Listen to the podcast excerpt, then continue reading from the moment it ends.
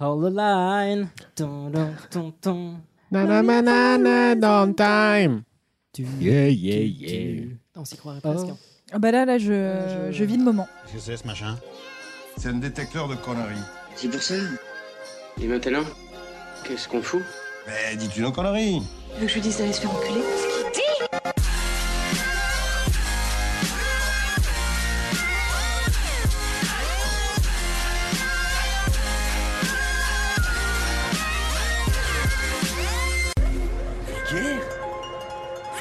Vulgaire. Oui, je trouve ça vulgaire. Bonjour et bienvenue pour ce nouvel épisode de Pardon Maman, le podcast de vulgarisation qui traite des petits et des grands sujets pour les rendre les plus vulgaires possibles. Aujourd'hui, avec moi pour vous divertir, j'ai une fine équipe, à commencer par Hicham. Botard. Salut. Euh, je- J'imagine que c'est rapport à ton sujet. Oui. Sinon, tu viens de m'insulter. ça me Non, pas du tout. je viens de dire bonsoir. Ah, cool. Ah, bon ah, après. ok, je reconnais. Bon un petit après. peu. Je reconnais. Camille également. Ave Ilias, C'est- Avec ton sujet aussi. Voilà. c'est toujours en rapport avec mon Ok. sujet. Et bah, sal- euh, bah, salut, parce que moi ça n'a vraiment dans mon sujet on dira salut. Désolé. Et nous avons avec nous une invitée, la personne de Pamela. Eh, good evening, ladies and gentlemen. Oh salut, comment ça va Pamela? Eh ben, ça va super bien. Merci beaucoup de me recevoir. Ah bah merci. à toi Bienvenue. C'est très gentil. On est très très heureux et en plus euh, un sujet qui nous, euh, qui en tout cas nous me, me curiosite beaucoup. Carrément. Bah, voilà. Curiosité. Bah, il fallait inventer un mot donc je l'ai fait. Pas mal. On, on contactera Monsieur Larousse et Monsieur, euh, monsieur euh, de dictionnaire. Voilà, Oui. On a Ou en juste plus. l'Académie française. Ouais, ouais, bon, peut-être un peu vieux. Je vais pas leur envoyer un tweet tout de suite. Bon, sur ce, trêve de bêtises. Ah si, j'avais une petite annonce à faire. On vous en a déjà parlé sur les réseaux sociaux.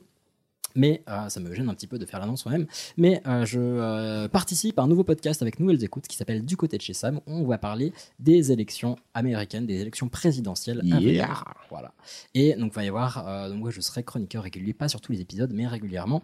Et le premier épisode où j'apparaîtrai sort ce vendredi, qui sera le euh, 15. C'est ça, 15 novembre. Mais l'épisode il est Ouais, déjà le- sorti. voilà. Donc là, quand vous entendrez cet épisode, Il est- voilà, l'épisode sera déjà sorti. Non, en tout cas, à l'écouter du côté de chez Sam, c'est plutôt chouette. Euh, les chroniqueurs et chroniqueuses sont extrêmement talentueux, talentueuses et, euh, Je et plutôt calés. Donc c'est plutôt chouette et, euh, et j'ai hâte de vous faire écouter ça. Sur ce, euh, on a aussi une Le- petite annonce puisque Ah oui. on va avoir une personne à distance. Oui, Ah, c'est vrai, oui, le retour. On vous avait dit que notre cher Juanito, le roi du tango, mais oui. va nous euh, faire des petites surprises à distance. Et ça va être le cas aujourd'hui, puisqu'on va commencer avec Hicham, Oui, moi je vais vous parler un peu du Cap Vert et de Césaria Evora. Ah, une grande dame, Une très grande une dame. grande dame qui fait de belles choses. J'ai des- quelques choses. rêves musicales dessus, mais euh, je pense que Eh ben, on on va une en parler tout à l'heure. Tout à fait. Et après Hicham, c'est là que la surprise intervient, puisque nous aurons notre envoyé spécial, Juan, Juanito. Ah, j'ai tellement hâte d'écouter ça. voilà, qui nous a fait un sujet à distance. Ensuite, on enchaînera, on enchaînera pardon, sur Pam. Tu vas acheter Pam? On Ah, enchaînera. carrément. Ouais, Ah, ça pareil, commence comme ça. Euh, non, c'est pas que j'ai dit. Donc on enchaînera sur Pam. En effet, et moi, je suis venue pour vous parler du tartan. De tartan. Un tartan. Ah, Euh, le- Est-ce que tu as une précision à apporter? Parce que- Alors, ce n'est pas un plat, mais Ouais. euh, c'est bien, en fait, euh, ce qu'on appelle une jupe écossaise. Ok. Gros. Ouhou. Je vais me faire lyncher si j'ai des potes qui écoutent ça, mais euh, en gros, c'est le c'est. kilt. Non, justement. Ah. ouais. Ah. Justement. Le- alors, Ah. extrêmement loin de moi l'idée de vous couper, mais est-ce qu'on n'en parlerait pas pendant ton C'est, c'est pas, Eh, si, bien, ouais, je suis pour. Euh, Ensuite, c'est toi, je, patron. ouais, je retire ma propre question. Oui, moi je vous ferai un petit pourquoi. Pourquoi? Pourquoi? Eh ben pourquoi? La meilleure. Je crois que c'est pas notre, c'est pas notre meilleur, mais Running gag. vous savez quoi, nous on continue tant que vous ne dites pas Ah, d'arrêter. Moi, je sais toujours pas de quoi tu parles. donc, euh, Euh, eh ben tu verras Donc, pourquoi. pas. Et on va finir par la meilleure. Oh là là, Absolument, et c'est beau de le reconnaître. Euh. Donc le voilà, le niveau d'humilité a drastiquement baissé. absolument. Euh, Euh, non, non, euh, on va finir avec moi, effectivement. Et moi, j'ai décidé de vous parler euh, des gladiateurs. Voilà qui a. Ah oui, de la jupe, que de la que de tu la jupe. disais un petit, euh, un petit rapport avec le sujet de Pamela. Oui, bah exactement. En fait, euh, aujourd'hui, c'est un épisode thème euh, homme, euh, homme dans, dans des petites jupes. Ouais, mais c'est ce qu'on préfère, je crois, en fait. Oui, voilà.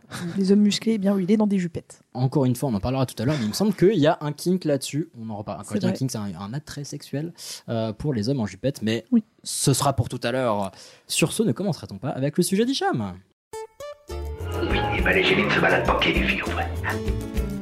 Il y a 250 personnes qui attendent que la diva se décide à entrer en scène.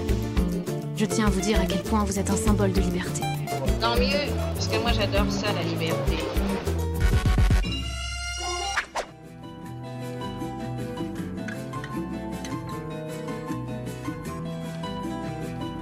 Petit pays, je t'aime beaucoup.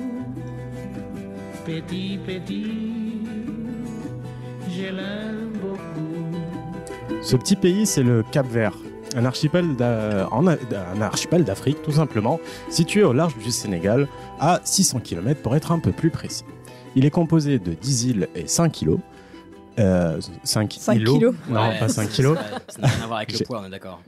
Et euh, on, on peut les diviser en deux groupes. Donc, au sud, il y a les îles de Sotavento, qui veut dire les îles sous le vent. Donc, il y a Brava. C'est comme si j'avais. J'ai exactement pensé à pensé, ça. mais- Alors, on avait dit qu'on t'interromprait pas. C'est- J'ai pas compris, mais ok, très. Ah, sous- ah oui, ok, d'accord, très bien. Donc il y a l'île de Brava, l'île de Fogo qui est un magnifique euh, un volcan là-bas, euh, Mayo et la capitale Santiago. Et au nord, il y a les îles Barlavento qui c'est les îles au vent. Donc il y a Boa Vista, Sal, Sao, Nicolo, Sao Nicolao, Santa Lucia, Sant'Antao et celle qui va nous intéresser le plus aujourd'hui, Sao Vicente. On y reviendra un tout petit peu plus tard. C'est une des rares colonies portugaises avec l'Angola, donc le Cap-Vert, hein, l'Angola, le Mozambique, la Guinée-Bissau et les îles de Sao Tomé et Principe, qui est en face du Gabon. Et les Portugais euh, se sont installés au Cap-Vert en 1456. Alors, on fait des énormes air quotes, enfin des énormes guillemets autour de installer. Non, Eh, eh ben non, une eh ben non, plage. les gars. eh ben non, parce qu'il faut savoir qu'au début c'était des îles inhabitées, donc ils se sont installés. Voilà. Mais vraiment inhabité, Il n'y avait inhab- personne parce que c'était des îles ultra sèches, qui, elles le sont toujours aujourd'hui, donc c'était ultra sèche, ultra sec, euh, très montagneux, donc il y avait vraiment personne. C'était pas facile de faire de, de la. De, Installer la ville. Voilà, tout simplement. Euh, donc euh, non, c'était bien parti pour euh, défendre les gens, mais en fait, il n'y avait pas de gens pour déf- à défendre. Mais c'est bien, c'est bien, j'aime bien cette mentalité, les gars. Donc, les Portugais, ils utilisaient d'abord ces îles-là comme point d'escale pour rejoindre le Brésil. Et en parlant de ça, petite, euh, petite recommandation euh, d'Ichouchou, si jamais vous voulez aller au nord du Brésil, eh ben, je vous recommande de passer par l'île de Sal, parce que les billets de Sal au nord du Brésil coûtent 100 euros. Mais non. Alors que c'est la moitié de la Terre. Oui. ok. C'est... C'est économique, mais pas écologique. Euh, Mais euh, voilà, si jamais vous voulez aller au nord du Brésil, vous pouvez partir sale. Et puis c'est cool sale parce que vous pouvez, vous pouvez bronzer, vous pouvez faire de la plongée, il fait beau. je euh, propose qu'on fasse simple et qu'on fasse pas de blagues. Genre, vous pouvez quand même prendre une douche avant de partir sale. Enfin, super. faire simple. Bref, bref, bref, bref, revenons au 15e siècle. On s'est perdu dans ces notes. hein. Non, voilà, on revient au 15e siècle et euh, malheureusement, le Cap-Vert est très vite devenu un endroit stratégique pour le commerce des esclaves. Euh, et, et puis les Portugais, ils ont très rapidement ramené leurs propres esclaves euh, et pour travailler justement les- leurs terres et leurs plantations pour essayer de créer de la vie là-bas tout simplement. Ouais, ils- Mhm. ils étaient plutôt calés en import-export, comme on dit. Ouais. La première vraie ville construite était euh, dans le, le sud de, de Sal, euh, et ça s'appelle Cidade Vela. Euh, C'était donc devenu la, capitale du pays, mais aussi le pôle de l'esclavage, malheureusement. Les Européens y venaient pour, euh, pour acheter des esclaves et les emmener aux Amériques, et c'était le cas pendant plus de deux siècles. À partir du milieu du XVIIe siècle, euh, les colonies commencent un peu à être has-been, entre guillemets, c'est-à-dire que ça ne rapportait plus autant d'argent, qu'avant il y avait de, de la concurrence, enfin... que, C'était très euh, compétitif. euh, Enfin, non, enfin c'est c'est plutôt euh, l'inverse. Ah Parce ok, que ok. avant il n'y avait pas de concurrence, mais maintenant il y a de la concurrence et du coup bah, le marché, le marché des esclaves, bah, le- il rapporte pas autant euh, qu'aujourd'hui, enfin que- qu'aujourd'hui. Ah, J'ai l'impression qu'on est sur un terrain glissant là. hein. Vous m'avez compris. Alors, du coup, je vais détourner l'attention en disant que j'ai un petit peu vomi dans ma bouche. En me disant que- Non, mais pas ça, mais en me disant que le truc qui a mis globalement fin à l'esclavage, c'est le fait que ça rapportait plus assez. C'est Voilà. pas le côté éthique. Non, non, mais Non, voilà. Les mecs à l'époque, niveau éthique, ils étaient euh, costauds. Mais euh, mais il y avait aussi la situation politique et économique du Portugal qui commençait à, à se casser la gueule. Donc au XVIIIe siècle, euh, un commerce local se développe avec l'aide des classes moyennes et métisses, et on y cultivait beaucoup de canne à sucre, mais aussi on exportait du sel et du lichen ou lichen, je sais pas comment on le prononce, mais Lichen. lichen, voilà. C'est tu connais? Euh, bah, le, oui, via le truc biologique, oui. Ouais, le champignon qui pousse là où la Tout vie est très difficile. Euh, T'en c'est as, un... dans- t'en as dans les sous-bois euh, partout, mais oui. Ah ouais, je, je savais pas. Enfin, c'est euh, pour, pour ceux qui c'est ne. difficile de vivre dans un sous-bois parfois. C'est vrai. Non, mais c'était une belle- très belle description. Très bien. Euh, bah, bah, pour ceux qui ne connaissent pas, justement, donc euh, c'est c'est un, c'est un champignon euh, euh, combattant. Peut dire ça comme ça. Et puis le, surtout, ce qui a été utilisé à l'époque, c'est que euh, le, le colorant, euh, enfin, ça, tu pouvais le colorer. Enfin, Ouais, et c'était utilisé pour euh, voilà pour la teinturerie. Euh, D'ailleurs, petite parenthèse, si jamais vous allez au, au Cap Vert, vous verrez aussi une, vraiment une différence entre les îles du Nord et les îles du Sud. Donc, au Nord, la population est très métissée. Les colons, ils se reproduisaient avec les esclaves, alors qu'au Sud, la population est très très noire. Il était interdit carrément de coucher avec les esclaves. Hashtag no job in job. Euh, Non en Non. 17... On a perdu pas- Camille. Je ne suis pas d'accord du tout. Euh, bref, en 1769, euh, Ciudad Vella était tout le temps attaqué par des pirates, euh, dont un certain Francis Drake. Je trouve son nom euh, assez drôle. Euh, parce que bah, il s'appelle Drake et, et euh, depuis ce moment-là donc ce mec-là il était très chiant parce qu'il arrêtait pas de les attaquer et euh, de- Hmm, c'est embêtant. Ouais, de- du coup, qu'est-ce qu'ils ont fait? Bah, Ils ont juste transféré la capitale. C'est devenu Praia, qui est aujourd'hui aussi La encore la capitale de, du Cap-Vert. Bref, au 19e siècle, euh, la situation devient critique. Il y a deux grandes périodes de sécheresse qui euh, viennent rendre la vie très très difficile parce que bah, qui dit sécheresse dit famine, qui dit famine dit mort, et dit mort, dit de plus rien. Qui Euh. dit retour à la case départ, du coup. Euh, donc euh, voilà, il y a eu plusieurs révoltes qui ont éclaté, par exemple sur l'île de Fogo, donc la, la fameuse magnifique île volcanique que je vous, vous recommande de ouf. Euh, la population est passée de, accrochez-vous, 58,6 000 habitants Hmm. à 33,8 000 habitants. En combien de temps? Euh, en 5 ans, 15 000 morts en Oh la 5 ans. vache. 15 000 énorme. morts en 5 ans. Putain de Dieu. Donc euh, on peut comprendre euh, la révolte. Ah bah ouais. Oui, oui. Bah pour ceux qui restent. En 1869, c'est l'abolition de l'esclavage dans les colonies portugaises, euh, ce qui en soi est une très bonne nouvelle, mais malheureusement, euh, ça, a des effets secondaires. Donc, plusieurs milliers de personnes euh, se sont retrouvées sans emploi, sans salaire, et du coup, bah, ça va accentuer l'immigration. Alors qu'avec l'esclavage, non, bien sûr. c'était le plein d'emploi, monsieur. Putain, mais vous allez me faire passer pour un mec qui regrette l'esclavage, vous êtes horrible. Mais non, ce que je veux dire, c'est qu'ils bah, ils ont, ils ont plus. À, à l'époque, au moins, ils avaient de l'argent. Si je. Enfin, ah, merde Qu'est-ce que tu as, quoi Je crois que je suis en train de m'enfoncer de plus en plus. Mais, euh, Partons du principe que tu as été maladroit. Mais euh, les conséquences de l'esclavage qui sont qu'il n'y a plus mais de travail. c'est très bien, mais voilà, il y a quand même eu des effets secondaires. Oui. Voilà, c'est ce que je voulais dire. Les effets secondaires, c'est qu'ils n'avaient pas de thunes. Voilà, disons que malheureusement, la situation n'était pas au mieux au sorti de, cette, euh, de cet esclavage. Exactement. Euh, et tout ça aussi pour dire que le Cap-Vert est un pays euh, de d'émigration. Euh, il faut se dire que euh, aujourd'hui, il y a 544 000 habitants au Cap-Vert et il y a 700 000 Capverdiens qui habitent à l'étranger. Ah c'est oui. Il y a plus de Capverdiens à l'étranger. euh, Exactement. C'est dingue.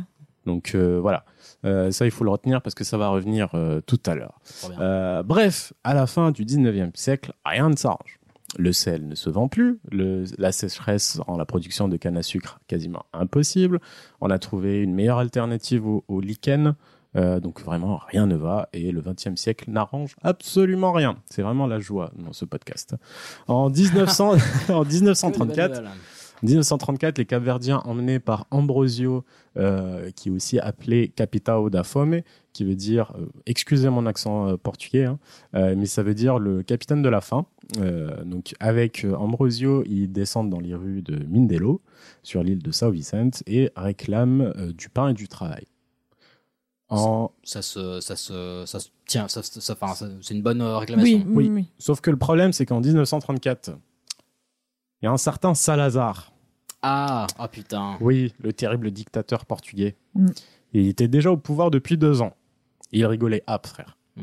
Il, il envoie, euh, il envoie l'armée et emprisonne tout révolutionnaire qui ose le défier. Il les envoie tous à des camps de travaux forcés en Angola. Ambiance. Et bim, retour du plein emploi. c'est pas beau ça. Non mais je, je t'évite. de- Tu sais quand je vois un gros trou devant toi, maintenant je me jette dedans. Super. Voilà. Marche-moi sur le dos, t'inquiète pas. Je, te- je suis là pour toi. À partir des années 50, un parti politique anticolonial se crée, un, un peu illégalement hein, du coup, euh, qui s'appelle le PAIGC, donc le Parti africain pour l'indépendance de la Guinée-Bissau et du Cap-Vert, avec des personnages forts qui ont marqué euh, l'histoire de ces deux pays, donc euh, la Guinée-Bissau et le Cap-Vert. Il y avait Aristibes Pereira, euh, qui deviendra le premier président du Cap-Vert, et Amilcar Cabral, euh, qui avait réussi à libérer une grande partie de la Guinée-Bissau avant d'être assassiné en janvier 1973, parce qu'il était très dangereux pour, euh, pour euh, le- le- l'Empire portugais, enfin l'Empire, le gouvernement portugais. Euh, mais en tout cas, ça n'a rien ralenti au mouvement, puisqu'en novembre 73, la Guinée-Bissau proclame son indépendance, et euh, ça a même aidé à accélérer le processus d'indépendance du Cap-Vert, qui devient un État libre le 5 juillet 1975. C'est Yeah. c'est très récent. C'est très très tard. Déjà, moi, je trouvais euh, l'Algérie tard, Ouais. 1962, mais à Mm. 1975, quand j'ai appris ça, j'étais. euh, Ouais, c'est super récent. Donc voilà. Voici pour l'histoire du Cap-Vert et, euh, et dites non à l'esclavage des enfants. Euh, on, on va maintenant s'intéresser un peu plus à notre sujet principal, euh, Madame Césaria Evora. Elle est née à Mindelo, à São Vicente en 1941. Elle a donc grandi dans ce mouvement d'indépendance et de Hagra qu'ont subi tous les Capverdiens, surtout à Mindelo, rappelez-vous, capitale d'Afomé. Elle vient d'une famille pauvre, une famille nombreuse, elle a six frères et sœurs. Euh, elle vient aussi d'une famille de musiciens. Son père jouait à de la guitare et du violon, et son oncle était un composi- compositeur de morna assez euh, connu localement. De Morna? Le Morna, justement. Très belle transition. Le Morna, euh, c'est un peu...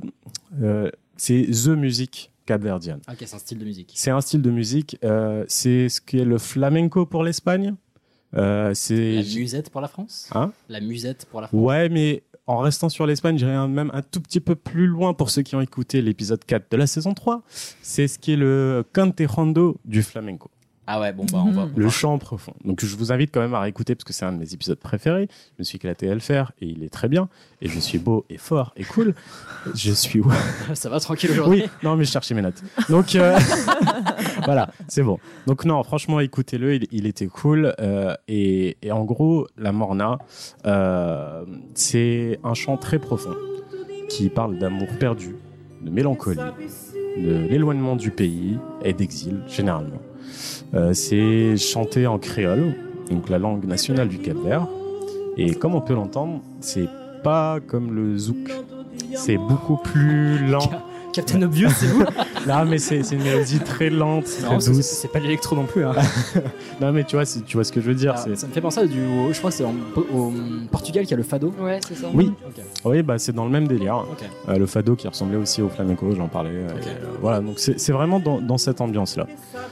Euh, et puis, euh, donc là, on est en train euh, d'écouter une magnifique chanson de Titina euh, avec le titre Note de Mindelo. Les instruments de base que- qui sont utilisés dans ce genre de, de musique, c'est la guitare, le violon et le cavaquinho. C'est une guitare à quatre cordes. Vous allez me dire, ah bah c'est un ukulélé. Ah non, c'est la taille d'une guitare. Non. Ah non. non, non, c'est vraiment. euh, C'est pas ukulélé. en fait, c'est le cavaquinho qui a Donné. naissance Au au, ukulélé. au ukulélé Ok. euh, hawaïen.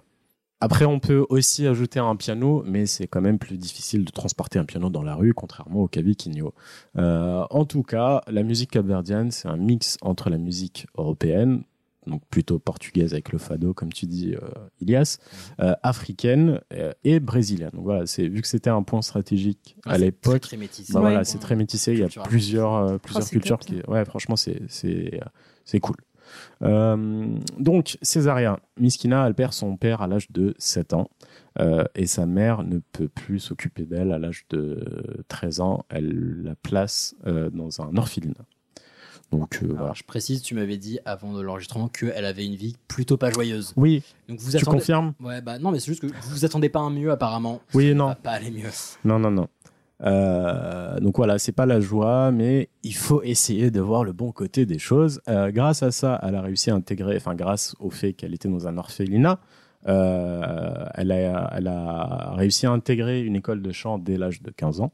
Euh, elle commence à se lancer pour, se, pour chanter dans des bars et dans des bateaux de portugais qui passaient par le port de Mindelo. Tout ça dans le but d'essayer de gagner sa vie, bien évidemment.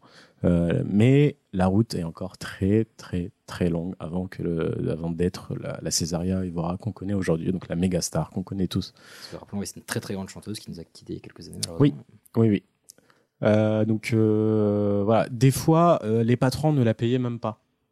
Sympa. Ouais, c'était aussi une grande buveuse, une grande fumeuse. Mhm. Euh, dans un des docus que j'ai vu, euh, elle, elle disait non seulement je n'étais pas payé pour ma prestation, mais en plus ils ne me payaient même pas mes verres. J'ai laissé tant d'argent dans les boissons, dans tous ces endroits-là. Elle se faisait exploiter, mais puissance mille. Ouais. Et après, elle enchaîne avec une très belle phrase. Enfin, perso, je trouve que c'est beau. Elle dit Quand je descends mon verre et que je fume ma cigarette, c'est seulement là que j'oublie toute ma détresse. C'est très profond, Mm. mais voilà, c'est ce qu'elle a besoin pour oublier, euh, pour oublier tout ça. Et c'est ce que je trouve beau vraiment dans tout ce, ce- ce- dans certains types de musique comme le flamenco euh, ou, ou ici là avec euh, Césaria Evora. C'est vraiment cette sensation de liberté qu'on peut avoir alors qu'on est on est, on est dans, dans la misère, on a, on a rien. Et cette, euh, c'est la chanson qui te fait sortir de là. Mhm. Elle disait aussi, si je chante la morna, c'est que ces paroles de souffrance reflètent parfaitement mon existence. Et on va le voir tout à l'heure, je vais vous faire passer des, des extraits, on va traduire quelques paroles. Et on va vite faire le lien entre la chanson et puis euh, sa vie, et puis aussi elle parle beaucoup du Cap Vert. Donc, elle a vraiment été connue en 1988, à l'âge de 47 ans. Quand je Ouais, disais que la, que route était longue, euh, long- longue Mm. qu'elle avait commencé à 15 ans, voilà, c'est Elle n'a pas lâché l'affaire. non, non. Et ce qui l'a fait connaître, c'était son premier album. Euh, elle avait rencontré un Portugais, si je dis pas de bêtises, un, un Cap-Verdien qui habitait au Portugal, euh, qui euh, qui l'a aidé à enregistrer son premier album. c'était qui s'appelait La Diva aux pieds nus. Le grand public la découvre et pourquoi elle a utilisé ce nom, donc La Diva aux pieds nus? Bah, Parce que au tout début, bah, tout simplement, elle pouvait pas s'en acheter.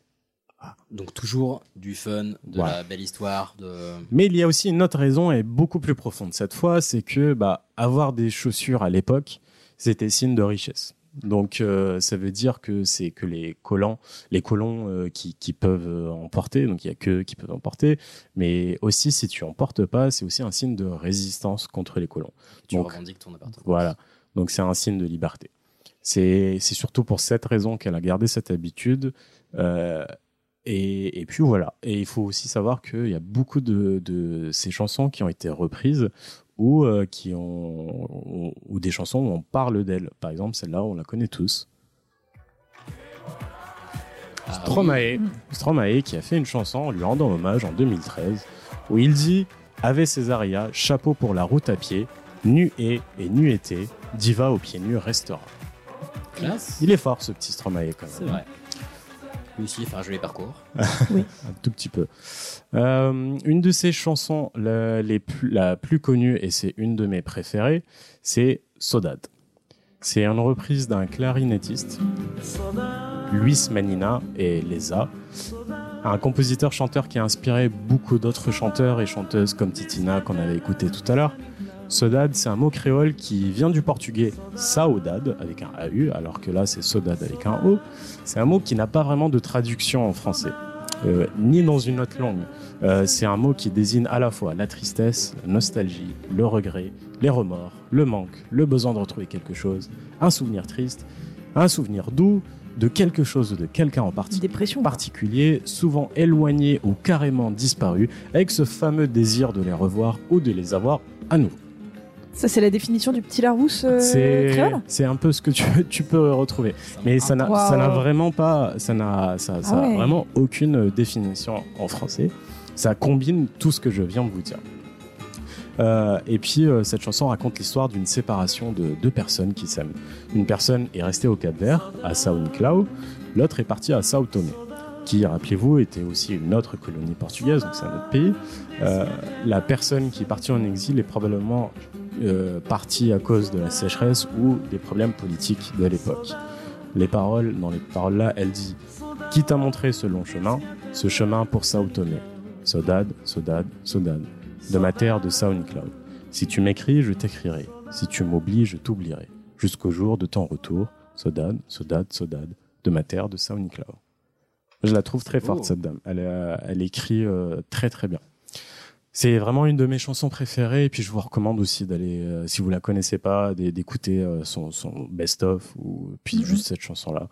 Euh, mais aussi ce que j'aime le plus, euh, le, le plus, le plus euh, ch- chez cette dame, euh, c'est que bah déjà les mélodies sont, sont très agréables à écouter, euh, C'est mais très doux. C'est très doux, c'est vraiment toute la- tout le genre de musique que j'écoute perso. Et mais aussi euh, quand on se renseigne sur les paroles, enfin quand on arrive à trouver des, des traductions, parce que Google Trad il traduit pas le, le créole. Bah, sachant que oui, euh, ce, ce que je vous l'ai précisé depuis tout à l'heure, c'est qu'il y a plusieurs types de créoles en fait. Donc, Oui, euh, là c'est vraiment le créole portugais, mais si je dis pas de bêtises, c'est l'une des, c'est vraiment le premier créole qui a été inventé. Euh, avant, ça, non je- Mais j'en ai aucune idée. En fait. Je, oui, bah, j'avais lu ça. Après, j'ai pas vérifié les sources, Bah, donc on- j'ai pas envie de dire Ouais, de on, conneries. on demandera un sujet spécial créole à des, à des personnes qui ont les, qui ont les rêves. Ouais, donc voilà, une fois qu'on se découvre les paroles, euh, enfin qu'on qu'on traduit les paroles, c'est encore plus beau, euh, comme euh, par exemple cette chanson, Mar et Morada des Sodades, qui est sortie en 97, dans un album entièrement dédié au Cap Vert, où elle dit Par le soleil couchant d'une fin d'après-midi, je marchais sur la plage de Nantucket, en me souvenant de la plage de Fournin. La nostalgie m'est venue et j'ai pleuré. La mer est la demeure de la Sodade. Elle nous emmène vers la terre lointaine. Elle nous sépare, elle nous sépare de notre mère, de nos amis, sans savoir si on les reverra un jour. Encore une fois, c'est une chanson assez triste, mais perso, je la trouve vraiment super belle. Très beau. Ouais. Donc, euh, elle parle aussi dans ses chansons de l'histoire du Cap Vert, euh, indirectement, euh, comme avec la chanson Angola. Je me répète, mais c'est encore une de mes préférées. Euh, mais rappelez-vous que l'Angola était une, euh, était une, euh, une colonie portugaise, euh, que Salazar envoyait toute personne contre son régime. On travaille forcé là-bas. Donc les paroles disent Cette vie joyeuse que vous menez, faite nuit et jour, sans mal, mais pleine de joie. Angola, Angola. Des gens si joyeux, tu ne me tueras pas. Je suis venu avec l'heure de mon retour, cette expérience de votre style de vie, patience d'une conséquence, résistance d'une extravagance. Donc en gros, Salazar peut nous envoyer pour des travaux forcés, euh, mais les Angolais ils sont tellement joyeux et ils sont dans la même merde que nous, donc euh, en gros on s'en fout, on reste joyeux. Et quoi qu'il arrive, je suis venu avec l'heure de mon retour, donc en gros je suis peut-être ici, mais je sais qu'un jour ou l'autre, Je je vais, on va gagner, on va retourner dans notre pays qui sera libre et indépendant. Voilà. Je peux vraiment vous en parler pendant des heures et des heures de, de toutes ces chansons, euh, mais non, euh, parce qu'on n'a pas le temps, et donc je vais passer rapidement sur la fin de sa vie. Euh, en 2004, elle gagne un Grammy Awards voilà, Classe. pour le meilleur album dans la catégorie musique du monde. Et C'était d'ailleurs le premier qui a été euh, créé. Et donc voilà, c'est la première gagnante du- de, de cette, caté- cette catégorie-là. Euh, et puis malheureusement, en 2008, elle fait un AVC, puis une crise cardiaque et une opération à cœur ouverte en 2010 qui la force à prendre sa retraite avant de décéder en 2011 au Cap Vert, chez elle, sur l'île dont elle parle si souvent dans ses chansons à Sao Tomé. Euh, le Cap Vert a déclaré trois jours de deuil national et a nommé l'aéroport de Mindelo à son nom et le billet de 20 000 aussi. Euh, et je vais finir. Donc voilà, c'est vraiment. C'est pas Johnny qui a eu ça. hein. Ouais. heureusement. Euh, mais je vais quand même finir euh, par une citation d'elle que j'aime bien, euh, qui donne un peu d'espoir euh, dans ce monde qui n'est pas toujours facile pour tout le monde. Elle dit Ce qui me ravit aujourd'hui, c'est le bonheur d'avoir traversé toutes les souffrances pour mieux vivre ce que je vis maintenant. Merci. Trop cool, Ah ouais, super bien. super beau sujet, ouais. Ça m'a, Ouais, ça m'a mis dans un état un peu chelou, qui est que je trouve ça très très beau, mais je suis, je viens de ressentir de la nostalgie, mais pour je sais pas quoi en fait. De la sodade. De la soda, exactement. C'est ça. Là, c'est très beau, et ça me donne envie de réécouter euh, bah, ces chansons et tout. euh. Il y a eu pas mal de reprises vachement bien aussi. Ouais, il y a eu il y a Hocus Pocus, Hocus. Pocus, Petit Pays, euh, il y en- il y en a plein.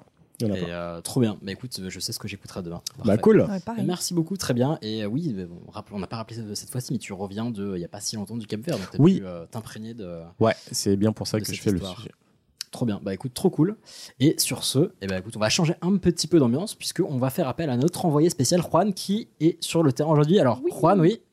Eh bien le bonjour, chers amis, je suis actuellement en Alsace où après quelques heures de route, je viens de me rendre dans la petite ville de Colmar pour déguster une spécialité, à savoir la tarte flambée, où là je ne risquerai pas à prononcer le nom local. Donc il s'agit d'une petite pâte assez fine composée euh, de farine, d'eau, d'huile et de sel avec de la crème fraîche, des oignons et des lardons qu'on passe très très euh, vite dans un four à pain et qu'on pourrait donc qualifier d'une spécialité pour laquelle euh, on ne s'est pas euh, foulé.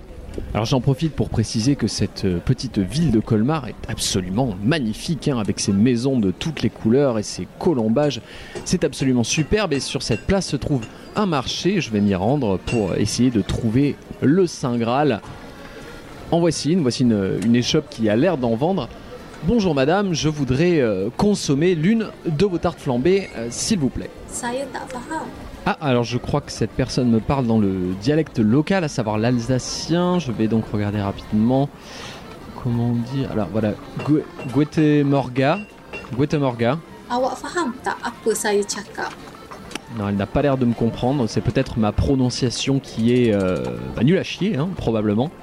Euh, je ne comprends pas ce que dit cette personne. On, on- on va demander à mon téléphone de, de traduire pour moi.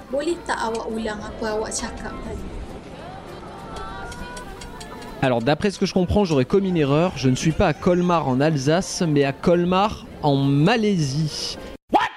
Qu'est-ce que putain de quoi? Alors, on peut me comprendre, hein, j'ai été troublé par euh, les maisons à colombage coloré et, et les tartes flambées qu'on trouve partout. Mais je suis apparemment à Colmar Tropical, hein, qui se trouve dans la jungle malaisienne, à quelques dizaines de kilomètres de Kuala Lumpur. Alors, qu'est-ce que c'est que ce merdier, me direz-vous? Eh bien, ce merdier, c'est que un personnage très connu euh, de la Malaisie moderne, du nom de Mahathir, qui était Premier ministre de 81 à 2003, a été un jour en visite euh, en, France et a été très impressionné par euh, son voyage en Alsace. Et il s'est dit, en, toute bonne foi, si je recrée euh, la ville de Colmar en Malaisie. Et il l'a fait, et c'est un parc d'attractions aujourd'hui qui a ouvert en 2000. Et donc, en plein cœur de la jungle malaisienne, vous pourrez trouver une réplique du village de Colmar, ses colombages, ses couleurs et ses tartes flambées. Alors apparemment, la majorité de ces maisons à coulambages euh, sont en fait des chambres d'hôtel qui ravissent à la fois les touristes locaux, les expatriés, mais également les Malaisiens qui n'avaient pas forcément l'envie ou les moyens de voyager jusqu'à la France ou typiquement jusqu'à l'Alsace et qui peuvent en avoir un avant-goût puisqu'il y a des répliques de boulangeries, de restaurants, on peut y trouver des, des repas français avec une petite touche euh, bien malaisienne. Alors autant je vois une tour Eiffel à Las Vegas, je vois un arc de triomphe en Roumanie, mais qui se serait douté qu'il y avait une réplique de Colmar en plein milieu de la Malaisie Eh ben, pas moi. À vous les studios. Il est trop fort ce mec.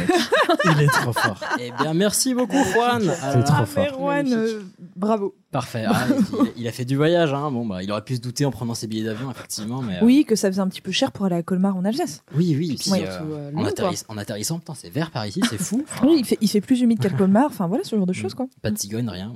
Étonnant. Euh, non, mais très très cool. Et puis, euh, Merci Juan. Voilà. es génial. Bravo, bravo. Et voilà, vous l'aurez remarqué, il a appelé cette, euh, cette. Il va nous continuer à faire des petits sujets comme ça. Normalement, il a appelé cette. euh, Ah bon, on arrête. cet intermède, qu'est-ce que putain de quoi Le Fort bien nommé. Je kiffe. C'est poétique. Voilà, et nous allons maintenant enchaîner avec notre invité Pamela. Oui. Porte très bien le kilt. Non, monsieur, c'est la smoking. Mais c'est écrit noir sur blanc dans le guide international du savoir-vivre. Noir sur blanc. Eh ben, Tu n'aimes pas Je crains les courants d'air. Et alors, si tu ne t'aimes pas, comment me tu aimer une femme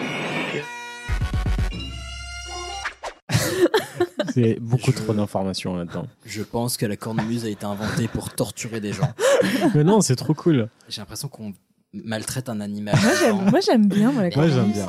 Alors, Alors, sur ce, du coup, on t'a coupé Oui, alors que t'as rien dit. Non, Allez, mais je vais c'est aussi parti. vous donner mon avis sur la corne- cornemuse. J'adore ça. Et oui, c'est bien un animal. voilà. Mort. hein. Oui, mais il a été torturé Non. avant. Bah, si. Bah, j'espère pour lui, du coup. Ouais, parce que si C'est c'est peut-être vraiment le bruit du mouton, en fait. il souffle dedans. bah oui, tu sais pas. Bon, sur ce, pardon, tu voulais nous parler de Jupette. Avec un grand plaisir, du coup, aujourd'hui, je vous parle du tartan. Et non pas du kilt. Et Du non coup. pas du kilt, parce Moi, on que m'a c'est dit que tu diff- parlais du kilt, donc j'ai mis du kilt. Oui, pardon, parce que c'est moi qui ai dit le kilt. Voilà. Je pense que tu vas nous expliquer je la peux pas te faire Oui. confiance, ok, merci Camille. Donc du coup, euh, oui, le tartan, Alors, on va commencer par c'est quoi? Ah. Donc du coup, c'est une étoffe, euh, c'est une étoffe de laine tout simplement, qui est composée d'un motif Mhm. qu'on appelle the set, le set en gros. C'est Sorry. C'est fou l'anglais, c'est. euh, Amazing. Mhm. Et c'est composé en fait de lignes horizontales et verticales qui Mhm. sont entrecroisées à angle droit. Un quadrillage quoi. Oui. Ouais, des carreaux, des carreaux, ouais. Écoute, je trouvais la, la définition tellement top que je l'ai gardée. Mais en gros, c'est un motif de gros carreaux colorés. Très bien. Et donc, euh, ces couleurs, elles proviennent au début notamment des, euh, en fait, de l'environnement, euh, de là où ils sont tissés, donc de la situation géographique. Et si c'est vers la mer, c'est bleu, enfin non? parce que tu prends l'eau c'est pas bête. Ah oui, non, je croyais que tu parlais des motifs, euh, enfin de. Ouais, de alors il y, a- y une symbolique des couleurs, on en parlera D'accord, rapidement ok. tout à l'heure en effet. D'accord, ok, autant pour moi. Mais en gros, pour teindre le tissu, pour la Ah oui. teinture des tissus, Ah, on utilise, euh, d'accord, euh, des produits proches. euh, ouais, genre le, gazon en bas de chez toi, Le euh, lichen. voilà. Ouais. Exactement, donc le lichen, Très bien. petit lien. Euh, des spéciale baies, lichen aujourd'hui. Oh, I love lichen. Et des baies, des écorces d'arbres, des racines, bref, tout le tout team que tu peux trouver autour de chez toi pour faire ton petit tartan. Euh, le tartan, en gros, ça. En fait, quand je vous parlais de sets, les sets, les motifs, c'est en gros des trucs. euh, non. Des trucs. c'est évolutif, en fait. Ok. Parce que je vais vous parler des clans qui portent les tartans Mhm. sur des kilts. Mhm. Ah, là, on rentre dans le, on rentre dans le spécifique là. Ah. Mais les tartans sont évolutifs. Donc on peut avoir un tartan qui date euh, du 15e siècle pour une famille, mais il va évoluer. Donc on donne différents noms. Euh, ancient dress, modern dress, mais en gros, euh, ça, ça a le droit de d'évoluer, c'est pas statique. Ok, un peu comme les blasons, les armoiries qui peuvent changer Exactement, un peu. pour des événements historiques, des occasions, des mariages entre clans, des trucs comme ça, on peut faire évoluer le set. C'est pas Ok. figé. Ah, euh, c'est cool. Voilà. Donc ça veut dire que quand on dit, quand on parle de, de kilt, en fait, c'est le, le motif, c'est le tartan, et avec le tartan, on peut faire une veste, un kilt, un, une nappe à carreaux. Exactement. En fait, le Ok, tartan, c'est le motif, mais le kilt, c'est le support principal et traditionnel du tartan. Mais c'est vrai, ton tartan, tu le retrouves sur tes écharpes, sur tes Oui, parce que euh. j'allais dire, il y en a parfois en. En Enfin, j'ai pas en écharpe, mais tu sais. Ah, moi euh, j'en ai partout Non, sur mes écharpes, euh, sur mes chemises. euh, Oui, euh, voilà, mais, euh, ouais, exactement. voilà, ouais. Voilà, tu peux porter ton tartan où tu veux en fait. Ok, super. Et le kilt, c'est le support traditionnel. Donc on est où? Parce que c'est bien le tartan, mais où est-ce Ah. qu'on est Écosse. Royaume-Uni? No, but yes. L'Écosse. You said Écosse? Oui. Ouais. Yeah. Écosse. euh, America. Désolé, mais euh, jusqu'à la preuve du contraire, l'Écosse, c'est au Royaume-Uni. Alors oui, c'est au Royaume-Uni, mais Donc, je suis chiante, je parle que de l'Écosse. Ok, très bien. Parce que j'aime pas les Anglais. Voilà, Ouais. non, je déconne. Et euh, donc l'Écosse fait partie donc euh, des six nations celtiques, parce qu'en fait, on est sur le, on est sur le celtique, en gros. L'Angleterre ne fait pas partie des six nations celtiques, c'est pour ça que j'en parle très peu. Mm. Euh, mais c'est en effet au nord de l'Angleterre actuelle, au cas où euh, vous saviez pas. Euh, quand est-ce qu'on a retrouvé les premières traces de tartan? Il y a deux origines. Il y en a une, elle est chelou. L'autre est un peu plus. euh, Un peu Ah, moins c'est un druide qui a trouvé ça dans une forêt, ouais. ça- Mec, je crois que t'es pas prêt. Oh shit, vas-y, vas-y. En gros, on a retrouvé des traces de porc. euh, non, pas de porc. Le... Starfleur. Ah, je suis désolée. Tiens, moi je voyais un cochon qui était revenu avec une étoffe dans la bouche. Je savais qu'en disant ça allait C'est pas envoyé passer. des dieux. Non, des traces de tissu, enfin de... Portées, hey, Ah merci. Portées euh, entre 3500 et 800 avant, je- avant, avant JC, oui, c'est bien ce que j'ai écrit. Et euh, en Chine. Mais non. Ok. Allez, bonsoir. Allons, donc de qui on va parler? On va parler des... Chine à Colmar ou Chine en Chine? Ah, pas mal. Non, Chine, euh, Chine, China, made in China. Et en gros, euh, c'est dans, on a trouvé ça dans des tombes tokariennes.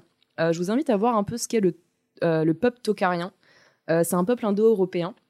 Je vous spoile pas, je vous dis juste rapidement ce que c'est. C'est un peuple euh, indo-européen en fait qui a émigré plus ou moins donc euh, de bah, d'Europe du coup Oui. jusqu'en Asie et qui s'est en fait euh, bah, posé plus ou moins en Chine. Me demandez pas exactement. J'ai lu le mot. C'est un grand pays. C'est un très grand Mhm. pays. J'ai lu le mot, j'arrive pas à le prononcer, donc voilà. Mais Est-ce que ça a à voir euh, Non, je me souviens. Non. Avec les tocards et tout ça, est-ce que ça, ça vient de là Non? si on dit que t'es un tocard, est-ce Ouais. que t'es... Non, pas. Non, je ça- crois ça vient pas de là? Non, Ok, je d'accord, ça marche. Je- J'aurais envie de dire une connerie, mais je crois pas. Et euh, en fait, ce peuple, il a énormément de similitudes avec les Celtes. euh, notamment d'un point de vue, euh, donc j'ai lu en archéologie, même leurs squelettes, en fait, ils sont pas le squelette, euh, la morphologie des Asiates, mais plus des Celtes, Ah, Enfin, en tout cas des Européens. Voilà, mais je trouvais que 3500 et 800 avant JC, ça faisait quand même pas mal euh, lointain.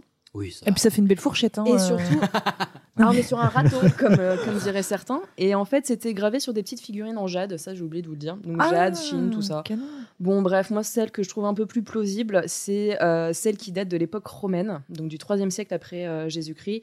Et en fait, on aurait retrouvé des traces euh, de tissu ou des tartans gravés sur des pots. Et le tartan qu'on a retrouvé, c'est le plus vieux qu'on connaisse et c'est le 7 de Falkirk. Voilà, c'est juste pour vous donner le nom. Et ça a été retrouvé près du mur d'Antonin, qui est le Ah petit oui. frère du Oh. mur d'Adrien. Et le mur d'Adrien place en fait la, la limite actuelle entre Le l'Angleterre et l'Écosse. ouais. Exactement. Ah, du coup, là, ça reste logique. Là, pour moi, ça reste un peu plus logique que si tu vas chercher tes trucs en Chine, quoi. Hmm. Donc Et euh, puis avec les voilà. de transport, ça aurait été l'enfer. Ouais, relou, super relou. Donc, euh, qui porte le tartan? Donc de base, euh, traditionnellement, les Celtes, euh, bah, donc les Celtes, donc quand je vous disais le- toutes les nations celtiques, Mhm. plus principalement les Écossais et un peu les Irlandais. Est-ce que tu les connais par cœur, les six nations celtiques?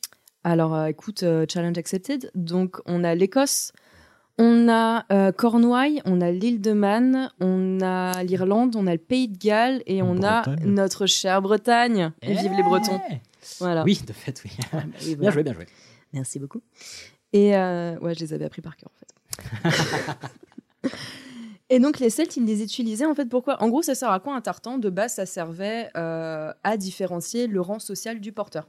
Ok. Plus tu avais de couleur sur ton tartan, plus tu tu étais haut dans le qui pèse. Ok.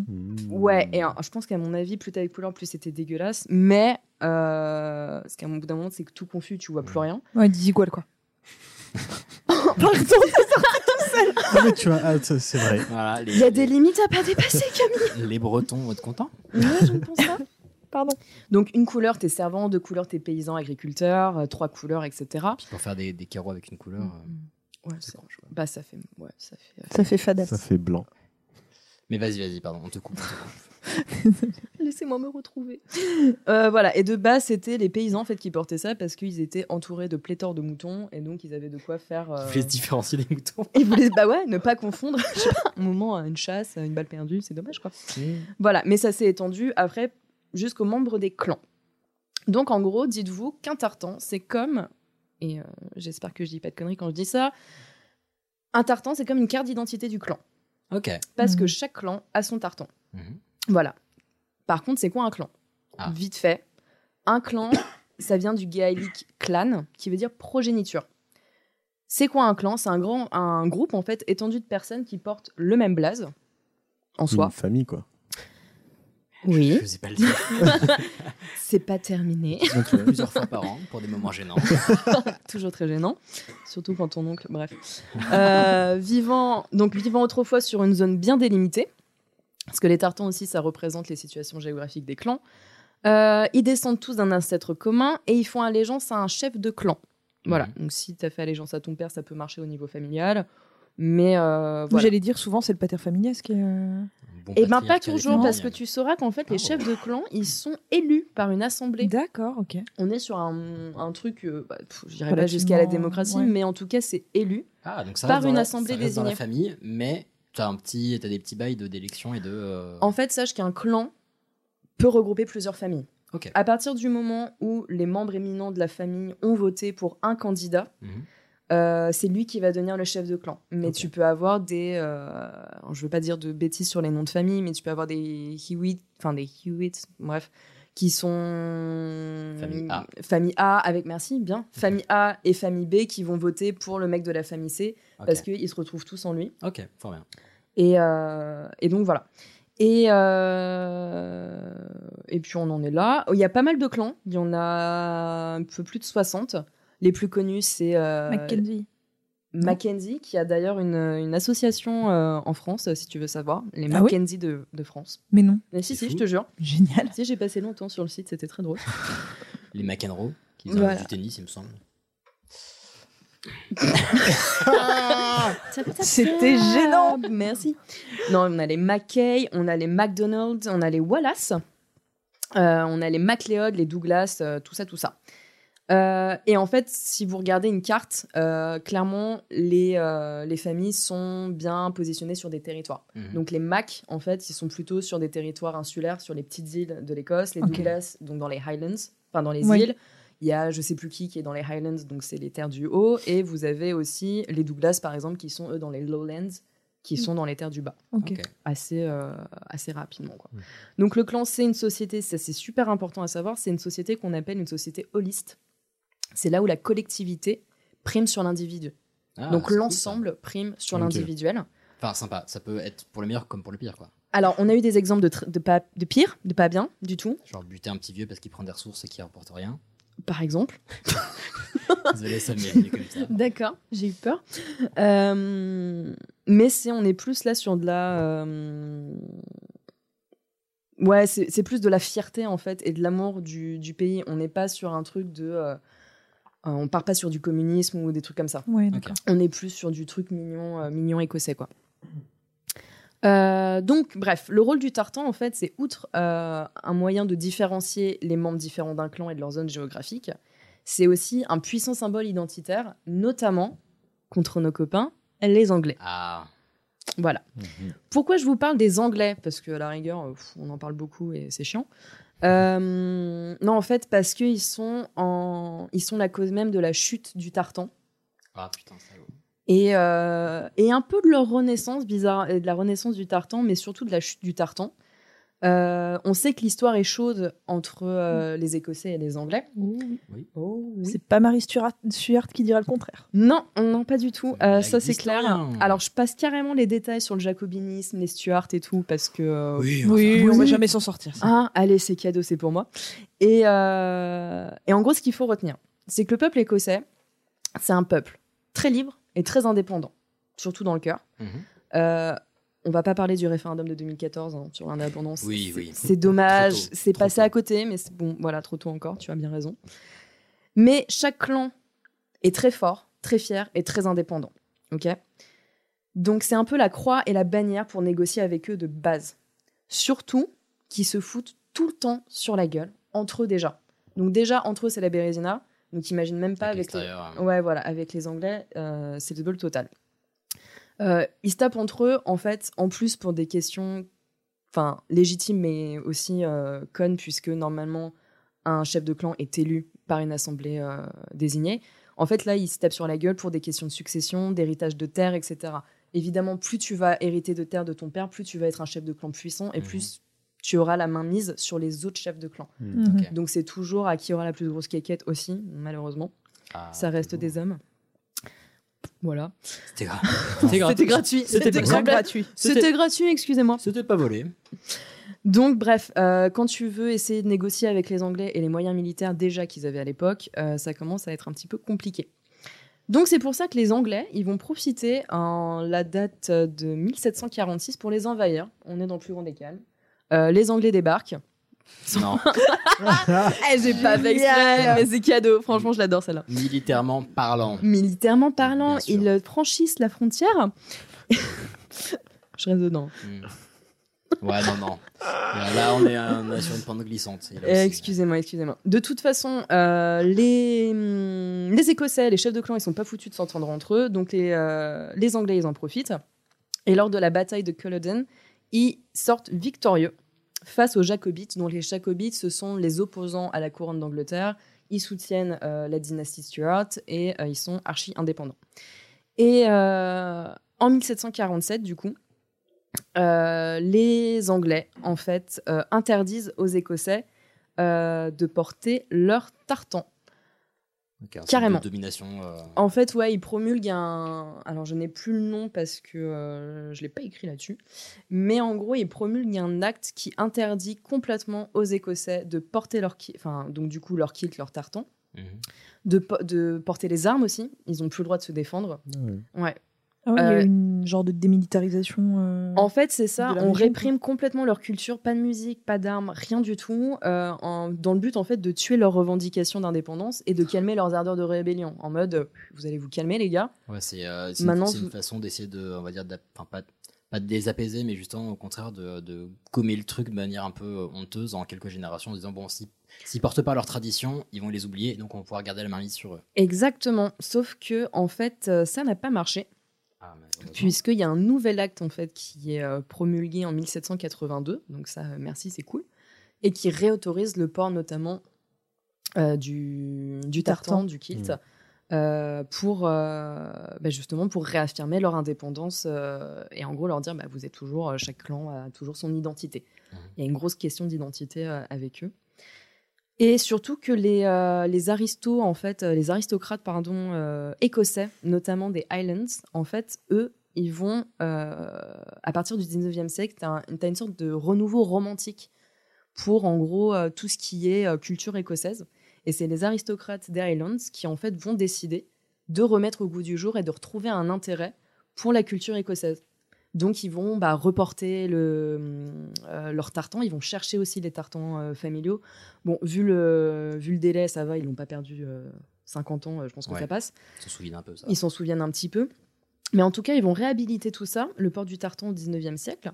Et en plus, on a. euh, donc, ils sont sous domi... Enfin, c'est pas une domination, mais en gros, ils sont. euh, Sous le joug. Ils sont sous le joug, ouais.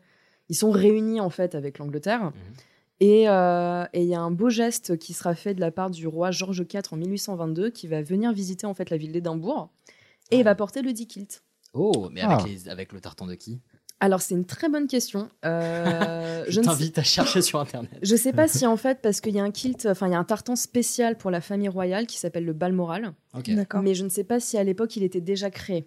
Ok. Voilà, faudrait en effet, faudrait que je vérifie. Oui, parce que j'allais dire, euh, Ch- enfin, Charles, le fils de la reine actuelle, il est souvent. Ils sont tout le temps, ils sont Lui, tout il est temps- souvent en kilt, on ils sont tout le temps en kilt, surtout que c'est pour des, c'est pour des, des événements euh, officiels, Ouais. des mariages, etc. Mais donc c'est ce tartan-là, du coup, qui est le tartan de la famille euh, royale, c'est celui qui porte? Alors, tu peux porter le balmoral, tu peux porter aussi, comme ils sont beaucoup dans, dans le militaire, ils peuvent porter aussi les tartans euh, de leur, euh, de leur Mhm. Un régiment. motif kaki. Voilà, c'est ça.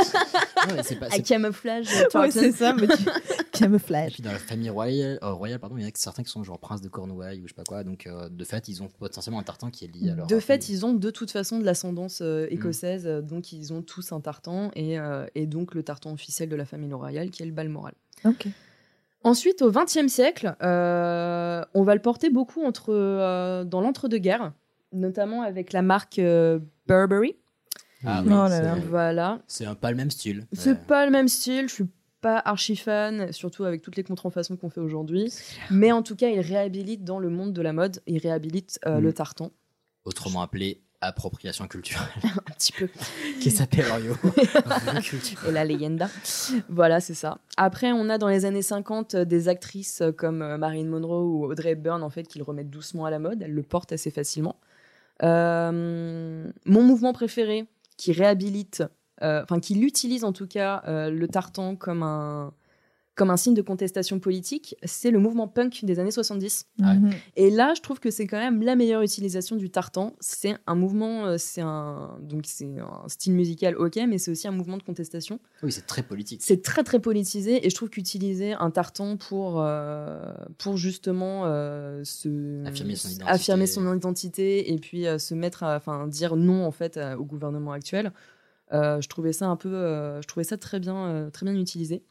Après, on, il apparaît plus ou moins sur les podiums euh, des créateurs dans les années 80 et dans les années 90, on le retrouve dans le style euh, grunge de chez Kurt Cobain et compagnie. Et en fait, maintenant aujourd'hui, on le trouve assez facilement, euh, on le trouve très facilement. Bah, et il y a écharpe chez Promote, hein, enfin, je veux dire. bah, moi, la, Non, mais non, moi- mais c'est non, mais vrai, moi la première, je, je critique Non, mais voilà. pas, moi la première, mais Voilà, euh, mais voilà. On le retrouve partout. Et il y a énormément aussi de boutiques spécialisées, euh, sous, beaucoup à Édimbourg. Enfin, il y a Édimbourg, vous avez en fait une rue où il y a que ça. Il y a vraiment que ça. Mais ce qui est cool, c'est que tu peux retrouver le tartan. Imaginons que tu as des ascendances écossaises, tu peux retrouver le tartan de ta famille. Ah, trop bien. Donc, euh, c'est top. ouais, ça c'est vraiment top. Ensuite, comment on le porte? Oui, c'est ce que je veux savoir. C'est ça que tu veux savoir? Oui. Tu vas tout savoir. Euh, J'ai appuyé sur la mauvaise touche, mais tu vas tout savoir. Donc en gros, le, le tartan, tu, traditionnellement, il est porté par les hommes et les garçons des Highlands, de base. Euh, donc je vous parlais du kilt tout à l'heure, qui, qui en fait c'est le support traditionnel du tartan. Mhm. Donc tu peux le porter sur une écharpe, etc. Mais euh, les mecs, ils le portent sur une, une jupe, euh, alors plissée ou non. Voilà, normalement elle est pas, ouais, mais normalement elle est pas plissée en fait euh, traditionnellement. Les femmes peuvent le porter, Mhm. mais comme elles ne peuvent pas porter le kilt parce que la jupe est trop courte, euh, elles, elles vont le porter sur des longues jupes qui Mhm. arrivent jusqu'aux chevilles, ou sinon elles le mettent sur leur étole, euh, sur leur châle, euh, euh, sur leur chapeau, enfin bref, elles, le, elles le portent où elles veulent. Euh, donc de base, on porte le kilt écossais avec son tartan pour des occasions formelles, Mhm. genre les mariages, par exemple. Euh, pour des événements traditionnels, genre les Highland Games. C'est un peu comme. Les JO, mais du, des pays celtiques. Exactement, c'est ça. C'est des mecs. euh, alors euh, voilà, je, bah, je vulgarise, hein, c'est le taf. Mais euh, en gros, ouais, c'est des mecs en jupette avec de la cornemuse, de la bière euh, qui est sacrément bonne et euh, des types en kilt en fait qui balancent euh, des rondins de bois, quoi. mais C'est Interville un peu en fait. Ouais, pff, avec un mec un peu plus costaud quand même. Non, mais sans la vachette. Mais... Attends. Interville, il n'y avait pas de bière, il n'y avait pas de kilt. il n'y a pas de cornemuse, quoi. Enfin, vrai. quitte sur la- enfin, on n'a pas regardé la même chose que je crois, malheureusement. Allez, bisous. Donc euh, voilà. Et en gros, aujourd'hui, tu portes ton, ton kilt, en tout cas, comme un costume masculin décontracté. J'ai déjà vu des. des, des... Alors, c'est c'est ouais pour des mariages Mhm. aussi, mais des mecs venir en kilt parce que c'est en fait. Franchement, ça en jette. Même Et- quand t'es pas habitué. Et en plus, en été, c'est pratique pour des raisons que je ne vous exposerai pas, mais. euh, Ah bah oui, ça ouais, bah. Bah oui, parce qu'on en parlera après. Euh, donc voilà, en gros, le dress code du kilt. Tu portes ton kilt, tu portes ta veste en tweed, euh, tu portes un ceinturon, un ceinturon en cuir, pardon, sauf si tu portes un gilet. Euh, tu portes une broche qui est souvent l'emblème du, du clan. Mhm. Tu portes euh, la belle bourse euh, plate euh, tu sais, en cuir que tu portes Ouais. devant, Mhm. qui s'appelle un sporane. Tu portes un. Non, faut pas porter le bonnet, c'est pas beau. Euh, les hautes chaussettes aussi en laine que tu Ah, mets, qui oui. s'appellent des kilt roses. Ouais, en effet. Et ça sert à protéger tes petits mollets. Et c'est tenu par des jarretières. On reste dans un style Ouais, ça, j'ai Ah ouais. vu, monumental. Moi, je trouve ça, euh, je trouve ça très sexy. Euh, quand t'es un vrai mec des Highlands, tu glisses ton petit couteau qui s'appelle le Ah. skin do Ah, dans ta chaussette. Mm. Ah non, dans ta chaussette. Ah, un- donc un vrai mec des Highlands ou un psychopathe, globalement. Ouais, oui, ouais, on peut faire ça. Ouais, non, ouais, on peut dire ça. Et pour tes petits petons, bah, tu portes juste des chaussures noires élégantes euh, de ville, euh, voilà, élégant et distingué toujours. Voilà. Donc le tartan sur kilt aujourd'hui, il est super répandu et il se commercialise massivement. Euh, comment on peut retrouver tous ces tartans? On a le Scottish Register of Tartans euh, qui recense en fait plus de 7000 motifs de Oh tartans. vache. de Dieu. C'est ouf. Ouais, et tous ces motifs-là, tu peux les choper à la vente, en fait. Tu peux les retrouver dans des magasins spécialisés comme Lockran euh, sur, euh, sur Édimbourg. Et euh, tu peux te renseigner, en fait, chercher les tartans aussi. Euh, bah, je sais pas, euh, pour à des fins de fashion victime, pour tes recherches généalogiques aussi. Donc, si tu as des Mhm. ascendances, ça peut être cool. Euh, pour des cérémonies, euh, bref. En gros, tout le monde peut porter. Enfin, ce que j'ai compris, c'est que tout le monde peut porter n'importe quel tartan, sauf celui de la famille ro- royale. Ah oui, parce qu'il faut pas deck. Faut pas Challenge déconner. accepted. Demain, je vais au taf. Ah, Ok. Je, je veux un selfie. Vous l'aurez entendu chez Père de Maman. Donc euh, voilà, il y a d'autres restrictions. C'est pas des grosses restrictions, mais je te parlais tout à l'heure, euh, Camille, des tartans euh, militaires. Porte pas un tartan rattaché à un régiment en particulier. Tu vas croiser un mec dans la rue, il va te demander t'es dans l'infanterie, tu vas dire c'est quoi l'infanterie. Enfin voilà, c'est. Bon, elle est pas si con que ça. Ah, je sais Ouais. pas, moi je pourrais Je demander. pense, je pense qu'elle va juste dire c'est quoi l'infanterie Euh, Euh, après, on a les tartans régionaux, des tartans associatifs, sportifs, co- corporatifs. Enfin bref, t'as énorme. T'as même des tartans pour des chaînes de taxi et des restos. Mais non. Oh la vache. Si, là, ça tartan devient- McDonald's, là, mais ça pas, devient- pas la famille, enfin pas le clan quoi. Pas le clan, non. Le... Tartan pour du PQ. Voilà, le Big Mac tartan, quoi. Et euh, donc chacun peut avoir son tartan et le créer à condition qu'il remplisse bien sûr les conditions érigées par le euh, Scottish Register of Tartans. Euh, je vais vous finir ça sur quelques exemples en fait que je trouvais ça quand même plutôt assez cool euh, de tartans qui ont été créés pour célébrer ou commémorer une, une occasion. Euh, donc je les ai en photo si ça vous intéresse. Je voulais euh, non là pas le sortir là mais Radiophonique, oui. ouais, on avait expliqué à Pamela que c'était en audio et puis du coup elle a imprimé des trucs. Ouais, mais du coup, on m'a pas laissé finir ma phrase. Comme ça, comme les Camille les a, elle pourra peut-être les filer pour que on vous Absolument. puissiez, euh, voilà. Ah mais dans tout cas, J'ai les cas, visuels, on- donc on pourra faire un petit On truc compte là-dessus. bien te demander les sites où on peut retrouver les, euh, les tartans de notre famille et tout pour que vous puissiez retrouver vos ascendants potentiellement. Exactement, ouais, parce que franchement, ça fait toujours plaisir. Et euh, bon, il y en a qui sont très moches, mais il y en a qui sont très très beaux. Notamment celui qui a été en fait inauguré, enfin créé à l'occasion de euh, la mission Apollo 11 euh, pour la NASA, qui est très très très beau. Euh, Il y en a d'autres aussi euh, qui ont été créés, euh, notamment celui que je trouve cool, c'est celui. Il y a des films aussi qui peuvent avoir leur propre set, donc leur propre motif de tartan. Des films? Ouais, notamment, je sais pas si vous l'avez vu, euh, le film d'animation Brave, Rebelle. Ah, non. Ouais. Ouais, en français. euh, par les studios Disney Pixar parce qu'en fait, il a gagné un Oscar du meilleur film d'animation en 2012 et je ne savais pas. Et en fait, il a son propre tartan, le, celui du clan euh, Dunbrook, dont euh, bah, l'héroïne Merida est issue. Et donc, euh, pour parler un peu justement de symbolique des couleurs, là, on a du bleu pour la mer du Nord, on a du rouge écarlate pour l'histoire de la famille et le sang versé Mhm. pendant les batailles, on a le vert pour les vallées des Highlands, on a le bleu marine pour le rassemblement des clans au sein du royaume de Dunbrook, et on a le gris un peu léger euh, pour le respect de l'âme euh, et la fierté des Écossais. Putain, ça pète. Et quand tu en fait, quand tu deviens pro et que tu peux faire de la lecture de tartan, je pense que tu t'éclates. euh, Mais alors, c'est dingue. c'est un hobby comme un autre. Ah, puis tu on regardes ne de, juge pas. de loin dans les soirées mondaines. Oh, le clan là-bas, il pue du, qui se la pète trop. Exactement, il y a trop de couleurs, c'est trop. Non, non, non c'est pas possible. Donc euh, voilà. Euh, le sport aussi a des tartans.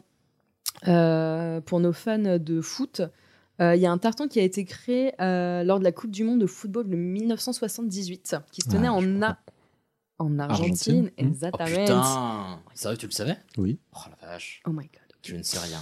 Et il porte un nom, il porte le MacLeod d'Argentine. Euh, déjà, c'était pour célébrer la participation de l'équipe au sein de la compétition, et c'était aussi en l'honneur de l'entraîneur de l'époque qui s'appelait Ali MacLeod. Voilà. Classe. Euh, deux autres vite fait que j'aime beaucoup aussi. Euh, celui de pour célébrer la naissance de J.M. Barrie, c'est l'écrivain écossais qui a écrit euh, Peter Pan. Et pourquoi c'est très mignon? Parce que J.M. Barrie, en fait, il- tous les droits d'auteur de euh, Peter Pan, il les reversait en fait au Great Ormond Street Hospital pour les enfants malades, et c'est toujours le cas aujourd'hui. Du coup, guy. peux- je peux poser une question et faire une petite remarque. Tu disais c'est pour célébrer sa naissance. Oui. Mais du coup, attends, pour célébrer sa naissance au mec, on a créé un tartan? Non, Oui, 100 mais- ans après. Enfin, voilà, en c'est façon oui, posthume. Oui, Ok. oui, c'est posthume. Ouais, c'est un coup, tartan posthume. Du coup, ouais, c'est pour ça que j'ai eu un doute. Et euh, Ouais, il a été enregistré en 98. Ok. Voilà.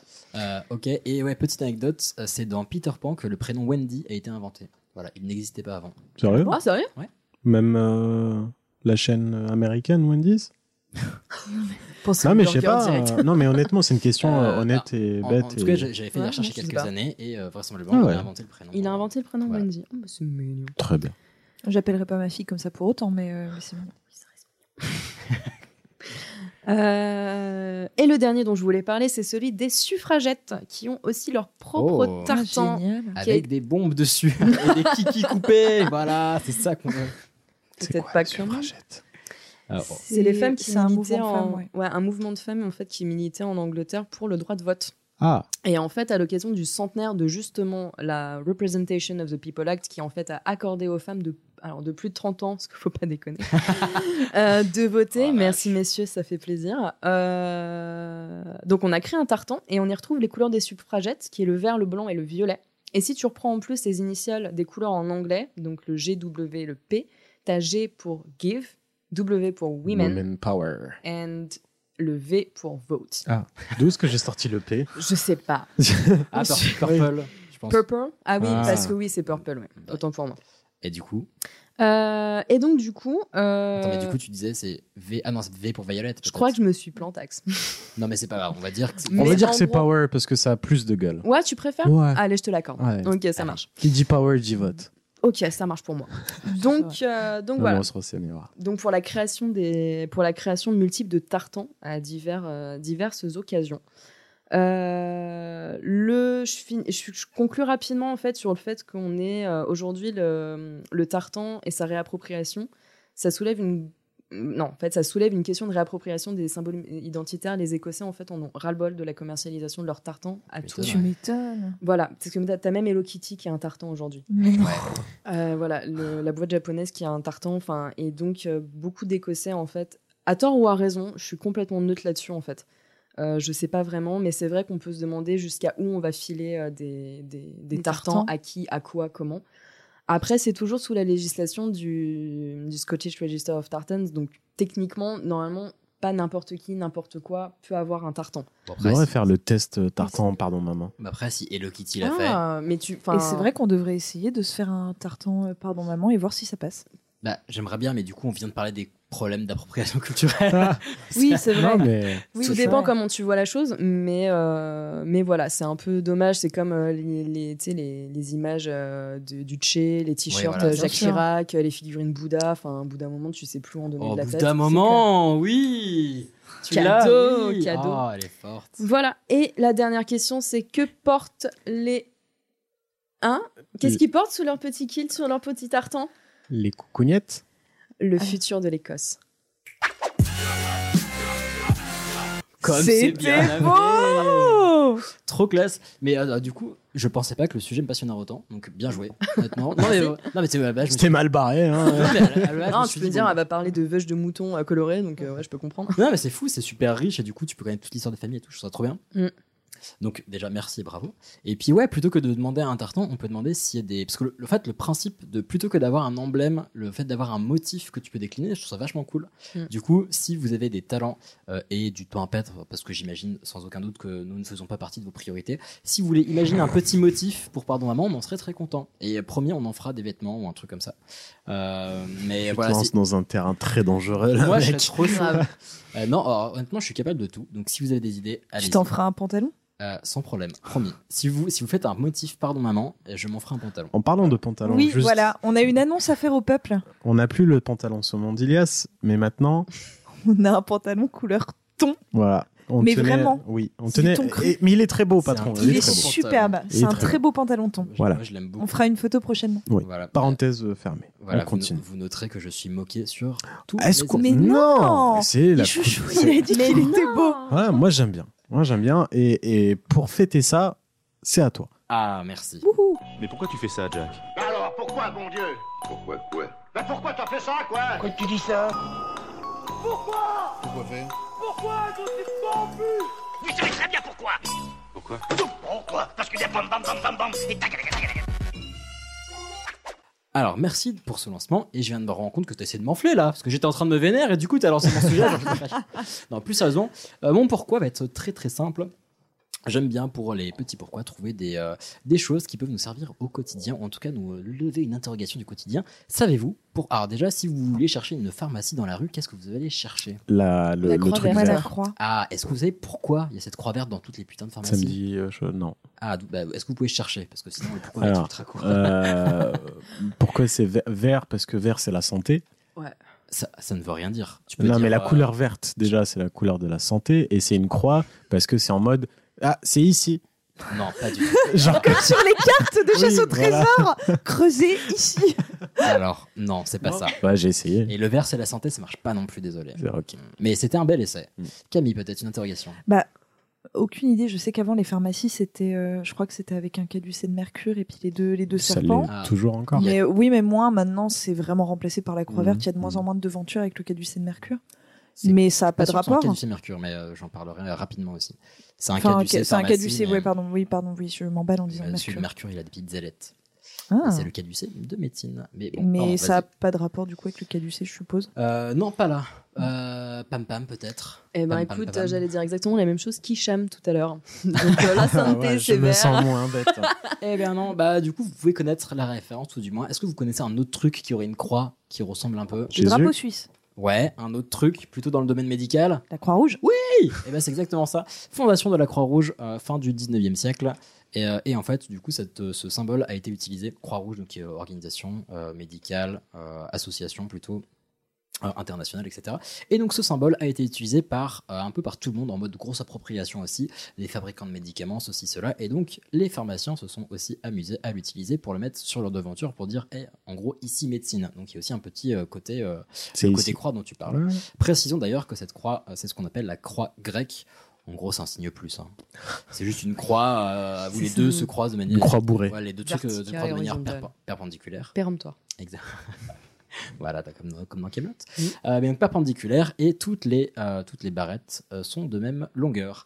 Euh, donc pourquoi ça a été utilisé donc, à ce- par, enfin, par rapport à la croix rouge donc c'était rouge à la base, et évidemment la Croix-Rouge a dit bon on arrête les conneries parce que là vous êtes en train de piquer notre truc, vous n'avez pas le droit, donc ils ont changé. Ils ont, Ils ont choisi le vert.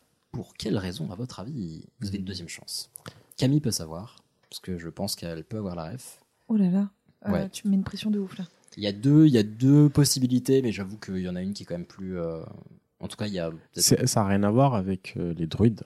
Non, pas là, pas trop. non, Oui, je sais euh, pas, je me dis. euh, Avec vert, euh, oui, les voilà. arboristeries et Alors tout ça, un qui peu. étaient là avant. Il y a ouais. une des euh, et ça en fait, ça va être potentiellement antérieur à l'explication que je vais donner maintenant.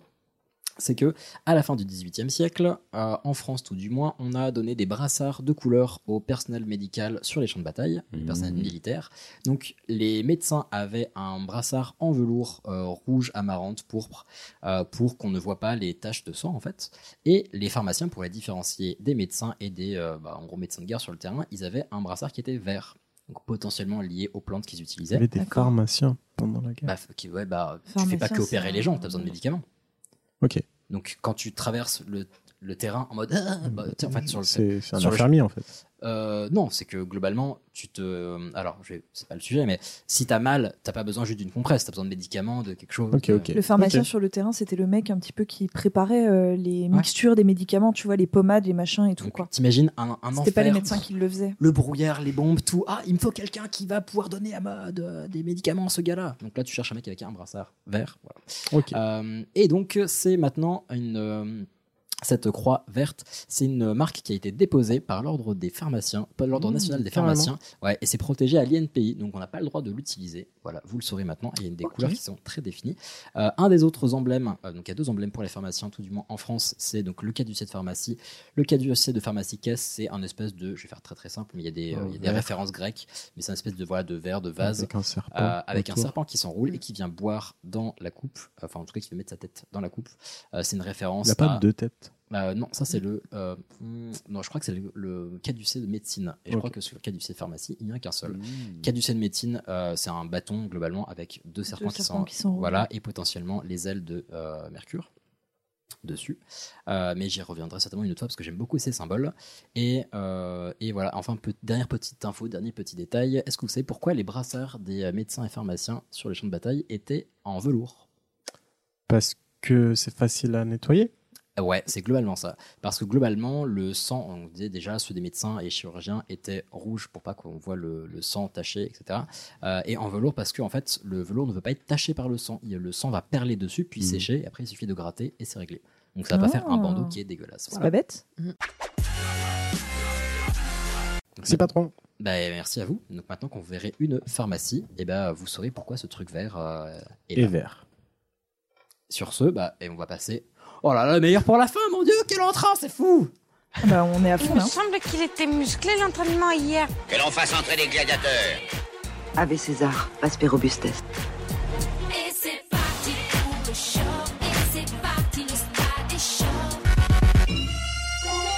Mais il est Donc- très bien. ton Allez, il y a de l'ambiance avec Donc, les bah, gladiateurs ce soir. Tu t'es lâché là. Oui, bah, ça faisait très, longtemps que j'avais pas fait un jingle. Les chouchous en étaient témoins. Je valide. Bah, Et là, ce matin, je me suis dit, écoute, on donne tout. Ah bah, il met l'ambiance. Hein. J'avais pas d'idée de musique et je me suis dit, bah Nadia, Sacré euh, Nadia. voilà, euh, elle est un peu base- oubliée, c'est dommage. Bah, on Voilà. a failli danser sur la Est-ce que on c'est vraiment dommage Allez, on enchaîne. Bref. Donc alors, les gladiateurs, euh, moi c'est un sujet que j'ai toujours trouvé euh, un petit peu intrigant, non? Ah, je n'allais pas dire intrigant, mais ouais, pourquoi pas Ah, mais c'est c'est vrai que euh, je sais jamais si c'est un métier ou si c'est des esclaves ou si. euh, Ouais. Si c'est des Euh, top va modèles. S'il y en a vraiment, ou si tu peux vraiment.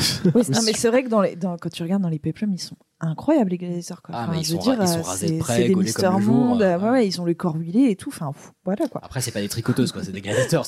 Non, mais je veux dire, là, je, suis en train de me refaire Spartacus sur Netflix, du coup, et waouh quoi, Il fait chaud d'un coup là. c'est- fait chaud dans le studio. Prenez de l'eau, Camille. prenez de l'eau. Non, mais je veux dire, c'est un sujet qui a toujours, euh, euh, qui a toujours fait un petit peu fantasmer, tu vois. Oui. Mm. La gladiature. Non, mais, mais ça s'appelle la gladiature, mais oui. Ok, je. Oui. Tu Et, aimes le euh, film des gladiatures Et J'adore la gladiatisation. mais vous êtes relou, putain. Non, c'est de la gladiature avec des chevaux, tu connais pas, t'inquiète. Vas-y, vas-y, t'inquiète, on suit. Et, euh, et c'est un sujet, euh, voilà, que, qui, qui est un petit peu intrigant parce qu'on peut aussi se demander, mais euh, pourquoi, euh, pourquoi il y a des mecs qui ont décidé, bon bah ou pas aussi dans, dans, pour- dans certains cas, d'aller, euh, bah, d'aller se battre à mort devant une foule en liesse uniquement pour euh, le plaisir du monde. Oh, on a encore un point esclavagisme, je pense. mais oui et non, hein, tu vas voir. hein, Mais oui je et crois non, que hein. c'est pas que justement. Et ouais, ouais, ouais, oui et non, justement. Donc les combats de gladiateurs, euh, on les trouve dans tout l'Empire romain. Euh, à la base, en fait, ils viennent du monde étrusque, euh, donc euh, qui était un peuple qui vivait au sud de l'Italie et qui ensuite s'est fait euh, manger entre guillemets par Rome. Et, euh, et c'était à la base des combats euh, honorifiques qu'on organisait euh, pour célébrer la mémoire de quelqu'un d'illustre qui était mort. Donc quand tu étais un descendant, tu pouvais demander un combat euh, qu'on va rapidement appeler un combat de, de gladiateurs. Et ça, ça apparaît au IVe siècle avant notre ère. Donc en quelque sorte, c'est des combats euh, sacrés et on... c'est deux hommes très braves et très vaillants qui vont verser leur sang à la mémoire du défunt. Euh, là, on parle de l'Empire romain. attends, attends, verser Ouais. leur sang? Oui. Donc ils vont se battre à mort? Pas forcément verser ton sang. Ah oui, mais Tu sais, tout à l'heure, je me suis coupé euh, la main. en- Il a versé son sang sur la tôle, là, le- et voilà. Le, hein. le fromage. Et- Voilà. C'est Perceval. quoi. Donc, euh, donc non, non, pas, pas, pas forcément, euh, pas forcément à mort. Pas, pas forcément à mort, mais voilà, c'est des combats sacrés. Enfin, là, après, quand on en vient à, à cette période en Italie, euh, que ce soit chez les Étrusques ou plus tard avec euh, la République et l'Empire romain, la notion de honneur, de gloire, de verser le sang, enfin, c'est vraiment une société euh, vraiment super virile, super. on a des grosses couilles, il faut les poser sur la table. Et non, non, mais vraiment, c'est assez incroyable le monde romain là-dessus. Voilà. Et, euh, et c'est c'est vraiment, euh, c'est vraiment euh, très très important pour les Romains de montrer, en tout cas que les hommes, euh, ils sont euh, super forts et qui sont les meilleurs à la guerre et euh, dans l'aspect virilité. Donc alors les gladiateurs justement, qui sont-ils? Eh bien les gladiateurs, ce sont presque tous des volontaires. What Mais des, comment dire, des volontaires qui n'avaient pas d'autre choix? Alors, Parce que je te- je dis bien presque bien, tous, là. parce qu'en fait, euh, dites-vous que euh, foutre un mec dans une arène, enfin, le but du jeu, c'est quand même de faire un combat qui est de la gueule, où il y a du suspense, où il y a un truc incroyable. Foutre un mec dans une arène qui a euh, pas les capacités physiques pour faire un beau combat. Non, euh, mais on choisissait justement les gladiateurs. Oui, mais il faut un entraînement pour faire un beau combat. Donc, euh, dans un mec qui veut pas se battre, qui veut pas s'entraîner, Mais de juste- base, tu peux pas en faire grand Ouais, chose. mais Donc, la gladiature, on la professionnalise au bout d'un moment, forcément. Mais est-ce qu'on l'a on l'a pas euh, justement donné euh, le- fait de dire à- à- aux prisonniers que si tu te bats, si tu te tu te donnes ce- t'offres un beau spectacle, bah un jour tu seras libre Est-ce que ça le Ah, c'est motivait pas, suffisant, mais non, c'est pas suffisant parce que les, les chances de t'en sortir, elles sont mais plus qu'infimes, quoi. Donc les gladiateurs, voilà, ils sont presque tous volontaires. Donc parmi ces volontaires, on a des hommes libres euh, qui font le choix de devenir gladiateurs. Euh, donc euh, souvent c'est pour rembourser des dettes, hein, c'est pas uniquement Oui, pour la quand- gloire. d'accord, hein. quand même, Voilà, c'est-à-dire que le mec il a pas une thune et donc euh, il décide de, de devenir gladiateur. Donc en fait il va signer un contrat avec le propriétaire d'un ludus. Donc un ludus c'est une école de gladiateurs. Euh, il signe un contrat euh, sur lequel il s'engage soit à faire X combats, soit à être gladiateur pendant X années. Ça dépend des types de contrats. Putain, les clauses devaient être euh, tendues. Hein. Voilà, euh, la somme qu'il gagnera s'il est en vie après tout ce temps-là est indiquée sur le contrat et s'il meurt en fait c'est une somme qui sera reversée à sa famille donc souvent à sa femme et à ses enfants. Ah putain, mais en fait, c'est très beau, mais c'est horrible. quoi. C'est du... Oui bah oui oui il y a, y plus- un côté plus- y a un ont- côté sacrifice Ouais, effectivement. rien, donc ils donnent leur, euh, C'est ça mais, mais souvent en fait les hommes libres et volontaires qui s'engagent là-dedans c'est des gens euh, voilà qui ont des dettes euh, et qui n'ont pas forcément à la base une très bonne vie enfin qui du coup veulent se racheter une réputation et mine de rien mourir dans l'arène Mmh. à l'occasion de jeux organisés pour les dieux etc. Euh, tu meurs un peu en héros en quelque sorte. ça, enfin, en tout cas, t'as as une mort qui a de la gueule, quoi. Ouais, Il y a une dimension d'honneur qui est capitale et donc Absolument. de fait, tu te rachètes un peu. Exactement. Donc voilà, euh, c'est également des esclaves volontaires le plus souvent parce que euh, bah, parce que Parce que tu veux, enfin, forcer quelqu'un qui veut pas se battre à se battre, ça va pas tenir bien longtemps. oui, voilà, de, de toute façon et et parce que les conditions des gladiateurs, on va les voir, bah, pour certains esclaves, leur paraissaient moins pires que euh, aller travailler euh, euh, dans des champs pour un propriétaire ou dans des mines, etc. Enfin, donc euh, voilà, ils font le choix de partir et de devenir gladiateurs. Mais certains esclaves aussi ont été forcés. On peut également retrouver des prisonniers de guerre qui, euh, voilà, qui vont décider de, de s'investir là-dedans. Des condamnés de droit commun. Parfois, par exemple, ça arrivait qu'il y ait des mecs qui étaient condamnés à mort dans l'arène. Et c'est- ils ont marave le gladiateur. Et là, t'as le mec, genre, putain, ça va pas se passer comme ça. Et t'as le propriétaire d'un ludus qui va dire Ok, ok, ok, est-ce qu'on peut le décondamner à mort celui-là? Parce que pour le coup, il m'intéresse à mon avis et il va nous faire un beau truc. Et on a eu, parfois, ça a duré très peu de temps, on a eu des femmes. Oh. Alors ça, ça nous vient de qui? De Néron, j'ai envie de vous dire. Eh, le top du coucou. top, voilà. Et c'est tenant, le top de top des empereurs romains, le mec qui a toujours une idée qu'elle est bonne. Et, euh, et Néron, il s'est dit, tiens, ça va quand même rajouter un petit peu de charme au combat. Euh, mais au début du IIIe siècle, on a interdit les combats de femmes parce qu'on juge ça quand même un petit peu indécent. Et Voilà. Juste euh, pour ceux qui n'ont pas fait histoire, Ouais. parce que là vous étiez en train de rigoler comme si Sur c'était- Néron Oui, c'est qui Néron? Euh, Néron, c'est un empereur romain. euh, et Jusque-là, tout va bien. C'est un empereur euh, qui était, euh, je Bah, pense, pas carré, supra pas triangulaire. Non, mais su- supra intelli- intelligent. hein, je pense que c'était même un, enfin ouais, un, un génie, mais euh, supra badass quoi, pour le Ok. coup. Mais vraiment très très badass. Bah, par exemple, il a foutu le feu à Rome. Ah, super. Le mec, il avait flemme de faire le ménage. Oh, vas-y, crame tout, on déménage. voilà, enfin, il s'est marié plusieurs fois. Il a fait assassiner, je sais pas combien de ses nanas. Enfin, Ah non, mais c'est pas badass, ça, Camille. Enfin, c'est un psychopathe. Oui, non, non, mais Oui. Vraiment, loin de moi l'idée d'imp- d'imposer ma vision des choses. Mais je sens qu'on a des, euh, pas la même vision du terme psychopathe depuis tout à l'heure. Euh, Non, non, mais je veux dire, voilà, renseignez-vous sur, euh, sur Néron. C'est un peu comme, l'empereur commode dont je parlerai plus tard, qui pour le coup n'était pas commode. On l'attendait. Vous savez d'ailleurs que j'ai fait cette blague dans une de mes copies d'histoire et j'ai réussi à avoir la moyenne. Histoire antique à Nanterre, les gars. J'ai mis dans mon ouverture de conclusion pour conclure l'empereur commode ne l'était pas. C'était génial. Oh la Et je remercierai toute ma vie ce prof qui m'a quand même mis la moyenne. Donc voilà. Euh, bref, donc les gladiateurs, c'est du coup des personnages qui ont un statut très ambigu, euh, très ambigu parce qu'en fait ils sont à la fois méprisés parce que c'est des mecs de petites conditions, hein, en fait, hein, ils sont là pour le bon plaisir de la foule. Bah, c'est pas carrière 10 ans, quoi. Voilà. Mais ils sont adulés parce que c'est les héros de l'arène, quoi. C'est les mecs qu'on vient voir en spectacle. Et, euh, et je veux dire, il y a des gladiateurs qui sont devenus, euh, à leur époque, mais supra, supra, supra connus. Euh, toutes les villes de Rome, euh, de l'Empire en parlaient, quoi. Et c'était payant pour aller voir euh, un match de Non, la plupart des jeux sont gratuits. C'est vraiment très très rare que l'accès au, cirque soit, soit payant. Très souvent, c'était gratuit. Voilà. Et puis bah voilà, le gladiateur, c'est le mec, voilà, l'amour de la gloire, le défi de la mort. Enfin, il y va. Enfin bref, c'est c'est le panache de l'époque, le gladiateur. Quoi. Donc, quel est le qu'on a inventé les chanteurs après. quel est le bénéfice que peut tirer un gladiateur Donc effectivement, de l'argent, c'est pour ça qu'on y va. Euh, de la gloire, et ça je vous rappelle que c'est important dans l'Empire romain. Des gonzesses, effectivement, Mhm. parce que euh, le Parce qu'à propriétaire... l'époque, le patriarcat était déjà là. Le propriétaire du Ludus, après certains jeux, si euh, ses gladiateurs sont bien battus, bah, il peut dire allez hop là pendant une semaine je vous offre les putes le soir quoi en gros. Oh la Bah ouais ouais, ouais. voilà c'est un peu le concept. Et euh, des espoirs de liberté pour les esclaves parce que euh, à l'issue d'un combat ça arrivait très rarement mais ça arrivait. euh, effectivement à l'issue d'un combat qui avait été oufissime euh, le magistrat enfin la personne qui euh, pas qui organisait mais qui euh, commandait les jeux du cirque L'arbitre de touche. voilà, la- l'arbitre en quelque sorte, pouvait décider, et souvent ça se joue avec l'opinion publique, euh, pouvait décider Ah. d'affranchir un le- gladiateur le qui s'est et, Alors le, le pouce, on va, on va y revenir rapidement tout à l'heure. Voilà. Donc je vous ai parlé des propriétaires de Ludus, donc les propriétaires d'écoles de gladiateurs, on appelle ça des lanistes. Donc le laniste, Oh, laniste. ça- alors ça veut dire boucher et bourreau en latin. Donc Je pense à Lannister. Moi, c'est Ah pas non. loin. Oui, mais c'est vrai. Et donc le laniste, c'est le mec en fait qui gère euh, les, les spectacles, il vend le service de ses gladiateurs. Enfin voilà, le mec c'est un petit peu un, un impresario et un producteur de, gladiateurs. Non mais voilà. Un agent. Plus personne ne Et, dit ça. euh, et c'est un type qui est euh, carrément méprisé euh, en général par le reste de la population romaine parce que c'est un peu un Mac en fait. quoi. Ah, c'est exactement ce que j'allais dire. Je, je comptais t'interrompre une énième Ouais. fois, désolé. non, je t'en prie. Mais quand tu dis, les lupus, c'est ça?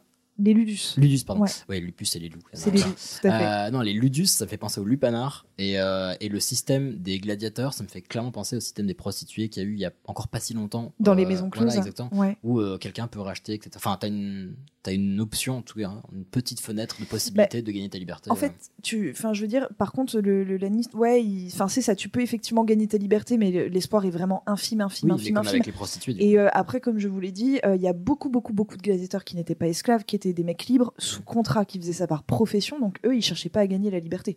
Eux, ils cherchaient A, à ne pas mourir, B, à toucher l'argent à la fin. Mm. Voilà. Ce qui revient à A, ne pas mourir. Mais euh, voilà. Et, euh, et euh, si vous allez à Rome, euh, quand vous avez le Colisée, vous allez derrière. Alors quand j'entends par derrière, étant donné que c'est circulaire, c'est un peu compliqué. Mais, viens, euh, vous n'allez pas, vous n'allez pas du côté du forum. Vous allez vraiment de, de, de l'autre côté, c'est-à-dire là où il n'y a personne. Et vous avez euh, des ruines. Alors sauf qu'à Rome, quand on voit des ruines, on s'émerveille. Hippodrome, non? Comment Il n'y a pas un hippodrome là-bas Non, il y a le cirque Maximus, oui, qui est pas loin, mais c'est encore euh, sur le troisième côté du. Colisée. Ouais, voilà. Qui est Et, toujours euh, un cercle. hein, mais- Et donc, euh, non, non, mais c'est vraiment sur la partie, je vous dis, où il y a personne. Une fois que vous voyez qu'il y a plus de touristes, vous commencez à être au bon endroit. Et il y a un énorme endroit avec plein de ruines un petit peu enfouies. Alors à Rome, c'est vrai qu'on s'étonne plus quand on voit des ruines parce qu'il y en a partout. Mais là, c'est vraiment intéressant. Chercher les petits, les petits cartels, les petits panneaux. En fait, il s'agit du Ludus Mani, donc c'est-à-dire c'était le plus grand euh, ludus de l'Empire romain. Et c'est tous les vestiges qui- qu'il en reste. Et c'est assez impressionnant à voir parce que c'est énorme et c'est juste à côté du Colisée. Mais du coup, un ludus, c'est genre l'établissement ou l'organisation? Le ludus, c'est le nom du, du, du bâtiment. Enfin, c'est. Ah, donc il y euh, avait vraiment un endroit où il y avait un mec avec tous ses gladiateurs. Absolument, et- ouais. Ou dans lesquels les gladiateurs vivaient et, euh, et s'entraînaient. Voilà. Euh, une des grandes villes euh, des gladiateurs, c'est Capoue, euh, qui se trouve, si je dis pas de bêtises, un petit peu au sud de Rome. Et, euh, et donc là-bas, on trouve euh, énormément de, de lanistes avec leur ludus, et c'est des lanistes, mais qui sont à péter de thunes. Et il y a également des lanistes euh, un petit peu plus saltimbanques, qui ont pas un sou. Les mecs, ils ont une roulotte de chèvres et deux gladiateurs Mais qui qui ont toussent. 70 ans, et ils font le tour de toute l'Italie, et ils organisent, tu vois, sur la place du village, un combat, mais avec, voilà, avec un gladiateur manchot et un aveugle, quoi. tu vois, et des épées en bois. Voilà, donc, donc je veux dire, voilà, laniste, vous imaginez pas forcément le mec euh, avec euh, le peignoir en soie et puis le cigare dans la bouche, quoi. Il y en a des. Ouais, non, c'est- mais voilà, C'est ouais, comme la différence entre le cirque du soleil et faire une roulade dans son salon, quoi. On est d'accord, c'est un peu ça. Voilà. Donc, alors, au Ludus, euh, le gladiateur, il s'entraîne toute la journée. Il a un professeur qui, souvent, est un ancien gladiateur euh, qui a gagné sa liberté et qui devient le salarié, du coup, du, du laniste. Et il y a donc ce prof et il y a aussi tout un tas de personnel. Le gladiateur, il est choyé, en fait, toute la journée parce que bah, il faut qu'il soit au top de sa forme. Ah ouais. Et oui, donc on s'occupe du corps de- du gladiateur, on huile le gladiateur, on, épile le gladiateur. Quand le gladiateur Calme est blessé, on recoue le gladiateur, on bichonne On le le gladiateur. masse. Et euh, mais à côté de ça, il dort sur un lit absolument inconfortable. Enfin voilà, c'est en fait c'est une vie d'ambiguïté, hein, la vie de gladiateur. Mais c'est pour pouvoir recommencer le lendemain. C'est un peu ça. Et il y a euh, beaucoup d'esclaves en fait pour faire tourner un ludus parce qu'il y a également euh, tous les esclaves qui vont s'occuper euh, de fabriquer ou d'entretenir les armes et les armures des gladiateurs. Enfin voilà, c'est il faut beaucoup beaucoup de choses. Et le gladiateur marié ou père, il peut dans certains cas faire venir sa famille vivre avec lui dans le ludus. Putain, je crois que c'était venir au spectacle. Non non, donc il peut il peut y avoir des femmes et des enfants dans un ludus. Voilà, l'ambiance quand même hein, pour éviter j'avoue. Voilà. Donc alors le gladiateur, à quoi il ressemble? Eh bien, on va briser euh, vos rêves et les miens en premier. En réalité, il est plutôt fat. Ah bah ouais, à Euh, et ouais, parce que l'idée c'est d'avoir une couche euh, de pèse bien, de graisse pardon, bien épaisse en fait pour protéger des coups Ouais, au ça, si maximum. tu prends un coup d'épée, bah, au pire, ça te pique la graisse. Voilà, donc euh, donc on est sur des mecs euh, bien bien fat. J'avoue, ça perd tout son et charme, on est hein. on est loin des beaux pecs et puis des beaux abdos qu'on voit dans les films. T'imagines, t'as deux, deux Carlos qui se mettent des droites, genre. Bon. Et euh, hein. on les nourrit euh, d'ail et de bouillie de végétal. Les pauvres, toute leur vie, ils mangent quasiment la même chose à tous les repas. Ils ont un régime, on pense, euh, exclusivement, enfin quasiment exclusivement végétarien. Euh, voilà, et ils ont. euh, Comme ils- beaucoup de sportifs. Voilà, en fait, ils ont vraiment un régime de sportif euh, qui conviendrait très bien à un sportif de haut niveau d'aujourd'hui quand on retrouve des, des recettes de l'époque. Euh, alors, quand est-ce que les gladiateurs sont amenés à se battre? On organise des combats pour tout un, pla- tout un tas de raisons. Ça peut être des élections, des fêtes religieuses, des hommages, comme je vous l'ai dit, des, des décès, enfin, comme euh, les premiers combats de, de gladiateurs, Juste pour faire ou pour faire plaisir au peuple. Voilà. Exactement. Quand euh, il va y avoir un petit vent de révolte, un petit peu Voilà, de mécontentement, qu'un empereur il a un petit peu de mal à appuyer, son à appuyer son pouvoir, allez, hop, un petit combat, ça fait plaisir à tout le monde. Donc les spectacles, je vous l'ai dit, ils sont gratuits dans la majorité des cas, mais on pratique déjà à cette époque-là le surbooking.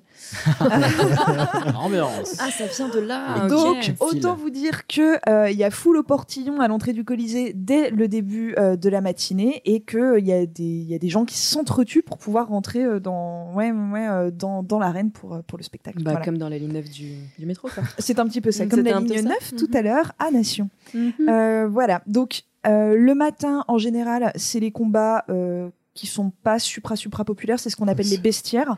Donc les bestiaires, c'est euh, ce ne sont pas des gladiateurs. On a tendance à les mettre dans les niveaux des gladiateurs, mais non, c'est vous savez, c'est ce qu'on appellerait des gladiateurs qui combattent des animaux. Mm. Le mec qui affronte le tigre, le lion. Ah. Mais ils- eux, ils n'ont rien à voir avec les gladiateurs. C'est une profession à part. Ah, est-ce- du coup, est-ce que Mais tu veux en parler sont- ou pas? Non, du tout. Ah, ok, Voilà. bah, très bien, Mais tu pourras un jour faire un sujet sur oui, les c'est pour bestiaires, ça, du fait coup, envie. je, Voilà. je garde les questions pour euh, Euh, ce moment-là. ouais. Non, Non, d'accord, j'ai cru que tu avais une question. À midi, euh, alors à midi, c'est l'heure en général où on va manger, donc souvent les gens partent un petit peu, ils vont s'acheter un sandwich et puis ils reviennent. Euh, Et, euh, et en fait, c'est l'heure un petit peu badass parce que c'est l'heure des condamnés à mort.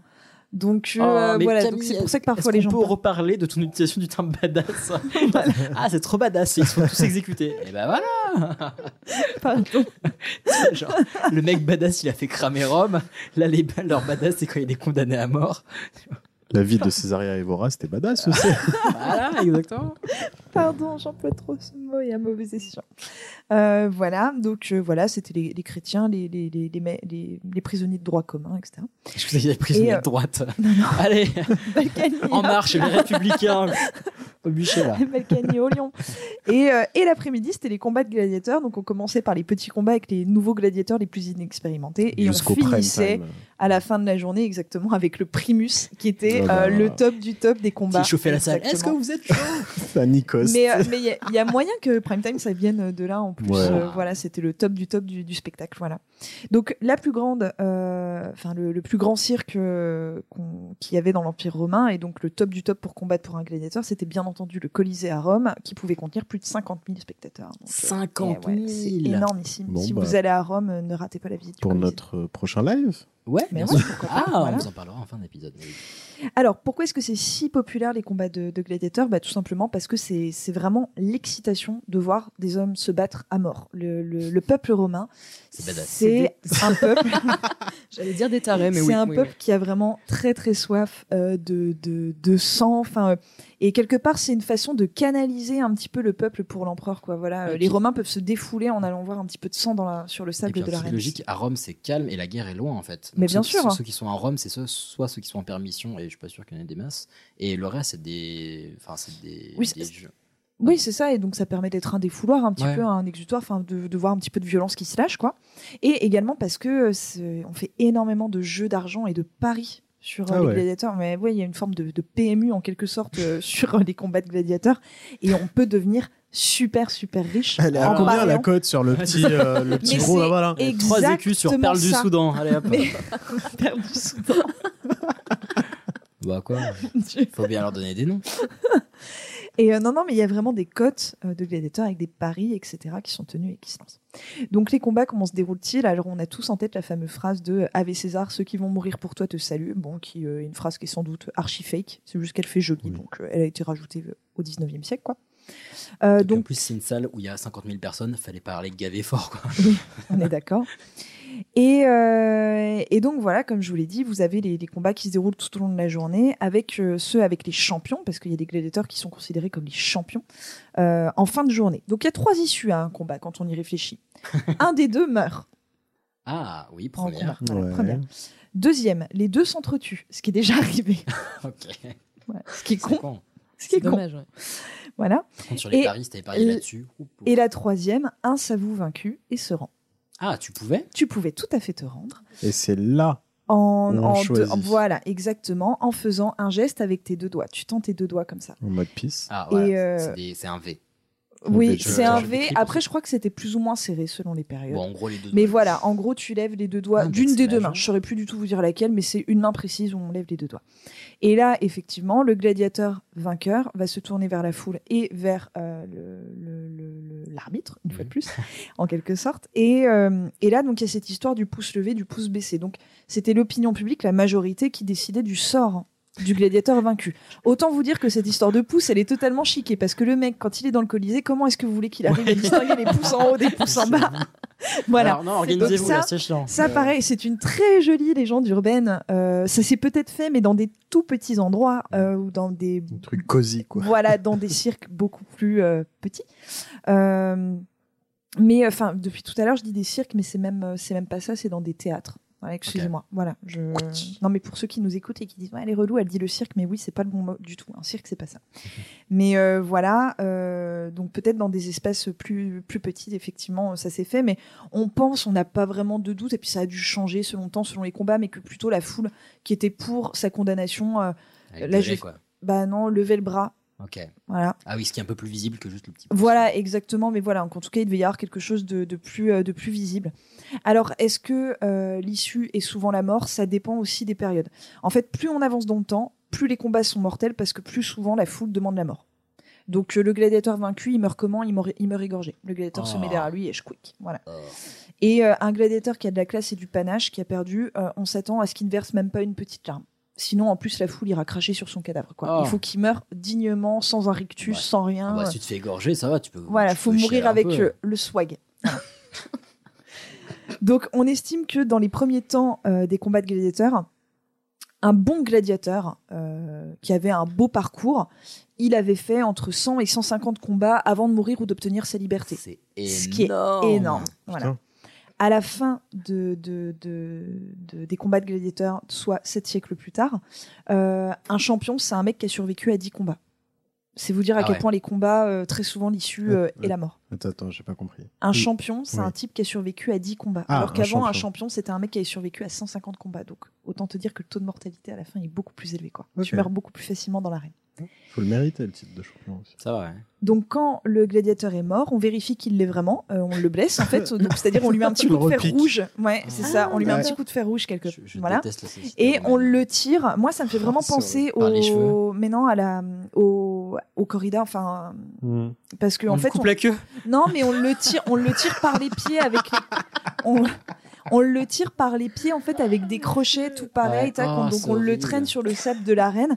On le sort par une porte spéciale qui est la, la porte par laquelle on sort les corps des, des gladiateurs. Et s'il a une famille, on rend le corps à sa famille Les et oreilles. il est. On lui file les oreilles à la queue. C'est horrible. Et euh, son corps est enterré dans un, dans un cimetière de, de gladiateurs. Voilà. Donc, euh, Ouais, donc l'honneur n'y est plus. oui, exactement. Donc, euh, je vais pas vous mentir, mais quand on, enfin, quand euh, la foule demande à ce qu'un gladiateur soit euh, tué, Mhm. euh, bah très souvent ça fait un peu chier le laniste, hein, le propriétaire du Ludus, parce Parce que qu'il perd une source de revenus. Eh, mais ouais, parce qu'il perd une sacrée source de revenus. Donc surtout s'il s'agit d'un de ses champions, euh, ça le saoule parce qu'il y a investi souvent énormément d'argent. hein. Euh, tout ça, c'est vraiment avant tout du business, avant euh, le panache et le sang. Euh, donc voilà, et, et, et voilà pour les combats. Euh, donc il- on a un empereur dont j'ai mentionné le nom tout à l'heure, qui s'appelle Commode, qui a une passion euh, très très euh, très très élevée pour euh, les gladiateurs. L'immeuble ancien. Et il, il adorerait devenir gladiateur. Il, aurait- il aurait vraiment, c'était son rêve, être empereur, euh, presque déçu, tu vois. Il aurait grave voulu être gladiateur. Donc qu'est-ce qu'il a fait? Bah, Il est devenu gladiateur. Voilà. Ça a duré combien de temps? Non, bah en fait régulièrement il organisait des jeux et puis il y allait en mode gladiateur. Le Ouais, mec s'était fait c'était une truqué. armure de Ouais, ouf et mais- tout. C'était supra truqué, on est bien d'accord. Voilà. Donc voilà, la légende Oh, raconte, enfin c'est même pas la légende, je pense que c'est les faits, mais c'était des combats truqués. Mais il aurait gagné 700 combats, j'ai envie de te dire, mais tu m'étonnes, c'est l'empereur. T'as lui qui tue l'empereur. Ah. Déjà Louis XIV, on le laissait pas perdre au dé, donc à mon avis, enfin voilà, le- enfin voilà, Marie-Antoinette, elle perdait jamais au trick-track. Tu m'étonnes qu'à mon avis, Commode, euh, jamais il perdait un combat, tu vois. Enfin, euh, donc en fait, il se mettait toujours en position de force, c'est-à-dire que euh, il affrontait des mutilés. Oh, non, mais, non mais voilà Non quoi. personne c'est ça, voilà. Euh, à une époque, il s'est rêvé bestiaire, donc il s'est dit allez, moi je vais affronter des lions, machin et tout. Il était sur des Il plateformes des en hauteur et il avait des- il avait des flèches. sais. Donc tu sais, je veux dire, le mec il a des flèches, il est en hauteur. Euh, il a 2 mètres de haut, ouais, bien sûr, il va gagner contre Mais- le tigre, quoi. Enfin, il y a un moment. Ça me fait vraiment penser à, aux, aux chasseurs qui tuent des éléphants, des trucs avec Ouais. des fusils et qui posent à côté, à en côté, mode mais ah, j'ai fait ça. Mais en fait, c'est ça. absolument. Et d'ailleurs, en fait, si tu veux, les combats vont devenir tellement, tellement, tellement ridicules. Donc, il faisait ça au Colisée, le mec, hein, grande scène, tu vois, tac, le Bercy, quoi. Et, euh, et il faisait. Enfin, c'était tellement, tellement, tellement, tellement gros que même la foule va se lasser au bout d'un moment, quoi. Et plus personne ne viendra voir les combats dans lesquels Oh, Commode va. Bah ouais, ouais, il- ouais, vraiment, il s'est pris une sacrée honte. Voilà. Donc, Et- alors. Et ouais. après, il, il faisait un peu la tournée des, euh, des maisons pour faire des shows dans, chez les gens, quoi. Genre, ah, tu pouvais avoir commode dans son salon. bon, ah, je suis pas fier, fier, Ouais. mais, euh, Non, mais elle je m'en serais voulu de pas la faire. On s'en laisse pas. Voilà. Merci. Alors, les teams de gladiateurs, je vais pas tous vous les faire euh, parce qu'il y en a énormément. Euh, au tout début, il y avait que deux catégories de, de gladiateurs, mais plus on va euh, professionnaliser en fait le, le, le métier entre guillemets de gladiateur, plus il va y avoir de catégories. On pense qu'à la fin des combats de gladiateurs, il y avait jusqu'à 25 types de gladiateurs différents, Dieu. Euh, ce qui est énorme. Donc les principaux, celui qui est considéré comme un des moins féroces, enfin je crois. D'ailleurs, j'ai vu des sources assez euh, opposées là-dessus, donc euh, bon, ok, je vais pas me prononcer du coup sur son échelle dans la hiérarchie euh, des gladiateurs, mais en tout cas, un des plus connus, c'est le rétière. Le rétière, vous savez, c'est celui qui a le filet, et le trident. Ah, putain, ça avait l'air compliqué, ça. Ouais, je pense que c'est un Ah. art super compliqué à manier. Euh, donc, euh, donc voilà, le, le rétiaire, il a ce qu'on appelle un armement super léger et c'est son agilité euh, qui le sauve en fait. Le tout, c'est de mettre le mec dans le filet. Je pense qu'après, une fois qu'il est dans le filet, euh, Maurice, c'est bon, t'as gagné. Mais euh, voilà. Euh, il n'est pas considéré comme très stylé par rapport aux autres. Euh, à l'époque de l'Empire romain, on aime bien euh, les gros glaives, les grosses armures. Donc euh, les plus populaires, ce sont les traces. Donc euh, les traces, ils ont une armure euh, super légère, un tout petit bouclier, une épée, une épée courte. Ah, là aussi, Euh, c'est du show-off, c'est enfin, c'est du, du spectacle, quoi. De l'agilité, de la technique. Ouais, clairement, clairement. Et s'ils se prennent des coups, euh, les traces, ils ont vraiment pas grand chose pour se couvrir. Vous savez, ils ont juste un bras. Ouais. En... Le bras Mhm, qui porte mhm. pas le bouclier, qui est en armure. Et ils ont vraiment une épée qui est très très courte, qui est presque plus une dague en fait, ou, ou un poignard. Euh, et Pour on a. forcer le contact. Ah bah là, oui, pour le coup, là, t'as pas le choix, quoi. Et on a, euh, par, par opposition, euh, un troisième dont je vais vous parler, qui est le Myrmillon, qui, lui, est euh, un type avec une armure plus lourde. Alors non, il a vraiment un gros glaive, une grosse épée. Euh, il a une armure qui est beaucoup plus mastoc et surtout, il a un grand bouclier. Vous savez, il a un grand Mm. bouclier rectangulaire, Ah comme oui, dans l'armée romaine. Ouais. Alors que euh, le Thrace, il a un petit bouclier rond. Oh, Euh, il a été- plus un plateau marocain, quoi, tu vois. non, mais si, moi en fait, Ah, en, je- en écrivant le sujet, je visualisais le plateau de la table de ma grand-mère dans mon salon. Alors, dans mon salon, tu sais, les, les plateaux des tables à thé. Précisons, je suis marocain, Hicham est algérien. Ah oui, non, non, mais C'est ça n'a rien non, à voir. non, mais je pré- parle du mobilier de ma grand-mère, les gars. Non, mais Non, du mais coup, je- de ma question, pourquoi un plateau marocain? Il y a plein de plateaux qui sont ronds, qui sont pas marocains. Mais parce que je pensais Parce à celui. des motifs dessus. Mais, non, mais parce que j'ai écrit ce sujet chez moi, je me suis dit ça doit faire la même taille que le plateau qui est. Bref, voilà. Oh, tu vois le mal partout, toi. Et donc, un plateau de népalais, si ça peut te faire plaisir, que tu veux que je te dise Voilà, ou mongolien, enfin j'en sais rien, euh, Timor oriental, enfin voilà. Ah, le Timor, ça faisait longtemps. Ah, le Timor, ça fait très longtemps. Et, euh, et donc voilà, le, le Thrace, il a une armure euh, beaucoup plus légère avec un petit bouclier. Voilà. Comme un plateau. Comme un plateau marocain. Donc, quand est-ce que vont prendre fin les combats de gladiateurs? Eh bien, au 5e siècle. C'est un empereur, en fait, un empereur romain chrétien, donc c'est après l'arrivée du christianisme, qui va mettre fin même. aux combats de gladiateurs. Oui, les combats de gladiateurs euh, vont durer six 700 ans. ans à peu près. C'est énorme. Ouais, putain. C'est énorme, exactement. C'est Valentinien III, en fait, qui supprime les combats de gladiateurs euh, pour plusieurs raisons. Déjà, à la demande des évêques, euh, des évêques de Rome, parce que euh, il y a plein plein de choses. Il y a le fait que les jeux et les combats de gladiateurs tombaient à la même heure que euh, certaines messes Ah. et que les gens allaient plus voir les combats Sans qu'ils déconner. à la messe. Bah, c'est comme la messe du dimanche matin qui est tombée pile poil pendant la grasse mat. Bah, Ah bah voilà. Et il y a le, s'étonner. il y a le Sans côté en fait, il y a le côté en fait euh, aussi que beaucoup de chrétiens sont morts tués par des gladiateurs parce que et, euh, aussi ça je vous l'ai pas dit mais les gladiateurs ne se combattent pas qu'entre eux. Il y a également des gladiateurs à qui on va demander d'aller exécuter dans le cirque des condamnés à mort. Mmh. Les gladiateurs faisaient aussi office de bourreau. Euh, et donc, bah voilà, c'est supprimer un petit peu un corps de métier euh, par lequel tant de chrétiens étaient morts. Et il y a le côté, en plus, tu ne tueras point, qui est carrément mis à mal euh, dans les combats de gladiateurs, quoi. hein, parce Ouais, que le concept, c'est vraiment d'igouiller l'autre. hein. Ouais, autant pour la guerre sainte, ça a été justifié. Bon, après, chacun son opinion dessus. mais là, du coup, il y a. Là, c'est juste, ah bah tiens, si on rigolait. Mais là, c'est vraiment voilà pour le plaisir, effectivement. Et il y a un, enfin en tout cas moi, avant de, de, de m'intéresser euh, un petit peu aux gladiateurs, il y avait vraiment qu'un seul nom de gladiateur que je connaissais. Spartacus. Spartacus, Ah oui. exactement. Et c'est le seul en fait dont on a retenu vraiment le nom dans l'histoire. Euh, Il y en a eu plein que vous pourrez trouver dans des sources, mais qui sont vraiment pas aussi populaires que Spartacus. Mhm. Donc Spartacus, il est connu parce qu'on en a fait des films euh, assez récemment, depuis les années 60. Il y a eu tout un tas de péplums sur Spartacus. Mais en fait, il n'est pas vraiment connu parce qu'il était gladiateur Spartacus. Est-ce que vous savez, dans le fond du fond, pourquoi Spartacus est connu? La révolte qui le menait. Mm. Absolument, parce que Spartacus, euh, c'était un révolutionnaire. Donc, je voudrais vraiment vous parler en deux petites lignes de cette, de cette révolte. En fait, en 73 et, entre 73 et 71 avant Jésus-Christ, euh, Spartacus, c'est euh, un mec qui va mener effectivement ce qu'on appelle une guerre servile, donc la troisième guerre servile de Rome. Une guerre servile, c'est une rébellion des esclaves, en quelque sorte. Donc, c'est pas la première que connaît l'Empire romain, comme son nom l'indique, c'est même carrément la troisième. Euh, mais c'est la plus impressionnante, étant donné que Spartacus va être à la tête de 120 000 esclaves rebelles. Oh la vache Et oui, Oui. à la base, il s'est évadé du Ludus avec une poignée euh, de collègues gladiateurs, mais il devait être 10 à tout péter. Et euh, ils sont allés de village en village, etc. Ils ont réussi à trouver euh, des personnes pour les suivre, et ils ont fini par être 120 000.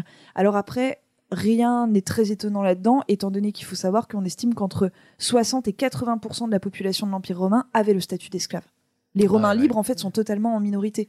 à Rome, sur les quatre, enfin sur les, les- le million d'habitants qu'on compte à l'époque, Mmh. et ben vous avez quasiment 800 000 esclaves. Donc euh, j'ai envie de vous dire, de toute façon, quand les esclaves se révoltent, ça pue pour les Romains. Ah bah oui, Vous bah, clairement. hein. De nos jours, c'est encore le cas. Donc euh, ça leur ça leur pendait carrément au nez et de nos jours c'est toujours le cas exactement. Donc euh, Spartacus en fait il est super connu parce que avec ses 120 000 potes ils vont mettre en échec total l'armée romaine pendant deux ans. Ils vont leur mettre des branlées incroyables. Et c'est la plus grande révolte d'esclaves de l'histoire romaine. Donc en plus, il a vachement bougé, je crois, Spartacus, c'est-à-dire qu'il est parti de Capoue, euh, il est parti vers le Vésuve, ils sont restés par là-bas quelques temps, et ils ont remonté, mais, enfin, mais presque jusqu'en Toscane, je crois. Enfin, ils ont vraiment bougé et, euh, et ils ont euh, humilié totalement l'Empire romain. Ouais, que des, euh, Ce qui des- fait qu'au début, Spartacus, on, on s'en inquiétait pas trop. On s'est dit, ok, avec ses 60 copains, là, ils sont partis faire un barbecue sur le mont Vésuve. Et puis, en fait, de voir sont qu'à chaque fois, il y avait les légions qui revenaient la queue entre les jambes. Au bout d'un moment, Rome, ils se sont sentis un petit peu pris dans leur honneur et ils se sont Ah, dit, y a les- attends. les, les Gaulois d'accord, il y a Astérix qui nous fait chier, maintenant c'est Spartacus. euh. exactement.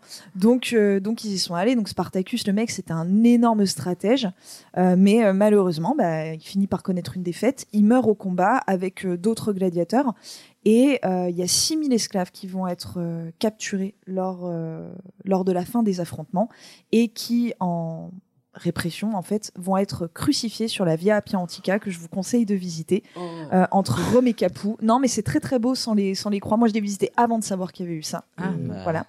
Et, euh, et donc voilà, on va crucifier 6000 esclaves en guise de représailles. Et bah très cool. Toi, tu m'as autant donné envie de voir des films de gladiateurs, mais genre des vrais, pas ceux dont on parle dans Y a-t-il un pilote dans l'avion Ça n'a rien à voir. Euh, Mais super cool, trop bien. Bah oui, oui, j'espère que Et ça a l'air.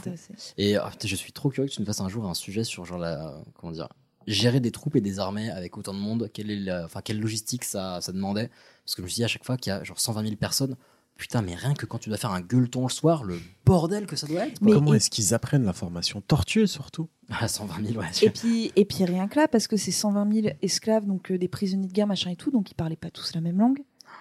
Euh, et puis c'est des esclaves, hommes, femmes, enfants. Enfin, Hmm. ils ont réussi à faire un truc incroyable, quoi. Euh, surtout qu'en plus, il y avait beaucoup d'esclaves, de peuples réduits en esclavage qui pouvaient pas se blairer entre eux.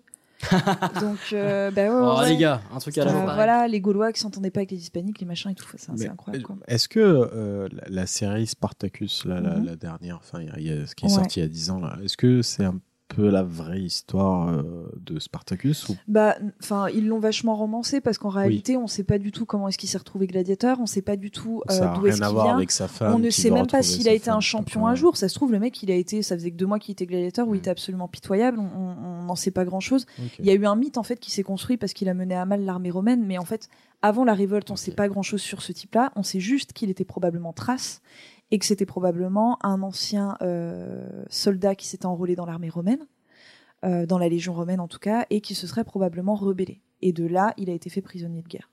Et il s'est retrouvé gladiateur. Mais on, on- non, non, on n'a pas beaucoup, euh, on n'a pas beaucoup d'infos. Euh, la série, elle est plutôt bien faite. Moi, je vous la, La conseille. première saison. Oui, la la première, première saison. saison. Non, la deuxième aussi. Si, parce que c'est un spin-off. Mais effectivement, après, à partir du moment où il change d'acteur, c'est compliqué. bah, à un moment, euh, il- quand Mais- il est mort, euh, Bah, enfin, bon. l'acteur est mort. Vous regarderez. oui, voilà, oui, oui. Ah, c'est pour ça qu'ils l'ont changé. Mais oui. je me rappelle plus exact. Ouais, Mais c'est la oui. principale raison, je crois. Mais oui, c'est vrai, exact. Et ah le oui, spin-off, mince. c'est justement parce que le gars avait un cancer, en fait. Oui, oui, exact, c'est vrai. Voilà, Mais euh, non, la, la première saison est, je pense, bien faite. C'est super romancé sur l'histoire des personnages, mais pour comprendre, en gros, comment fonctionne un ludus, etc., euh, c'est, je pense, plutôt bien foutu. Ils sont vachement bien renseignés.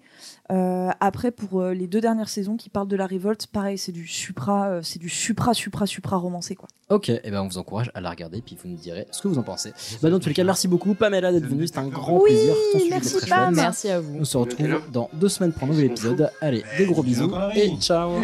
Et vive la Franche-Comté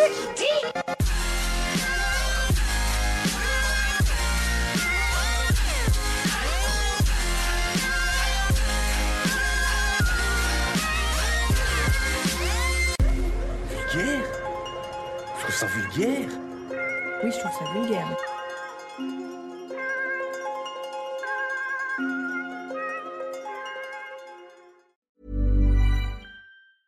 Hey, it's Paige DeSorbo from Giggly Squad. High quality fashion without the price tag. Say hello to Quince.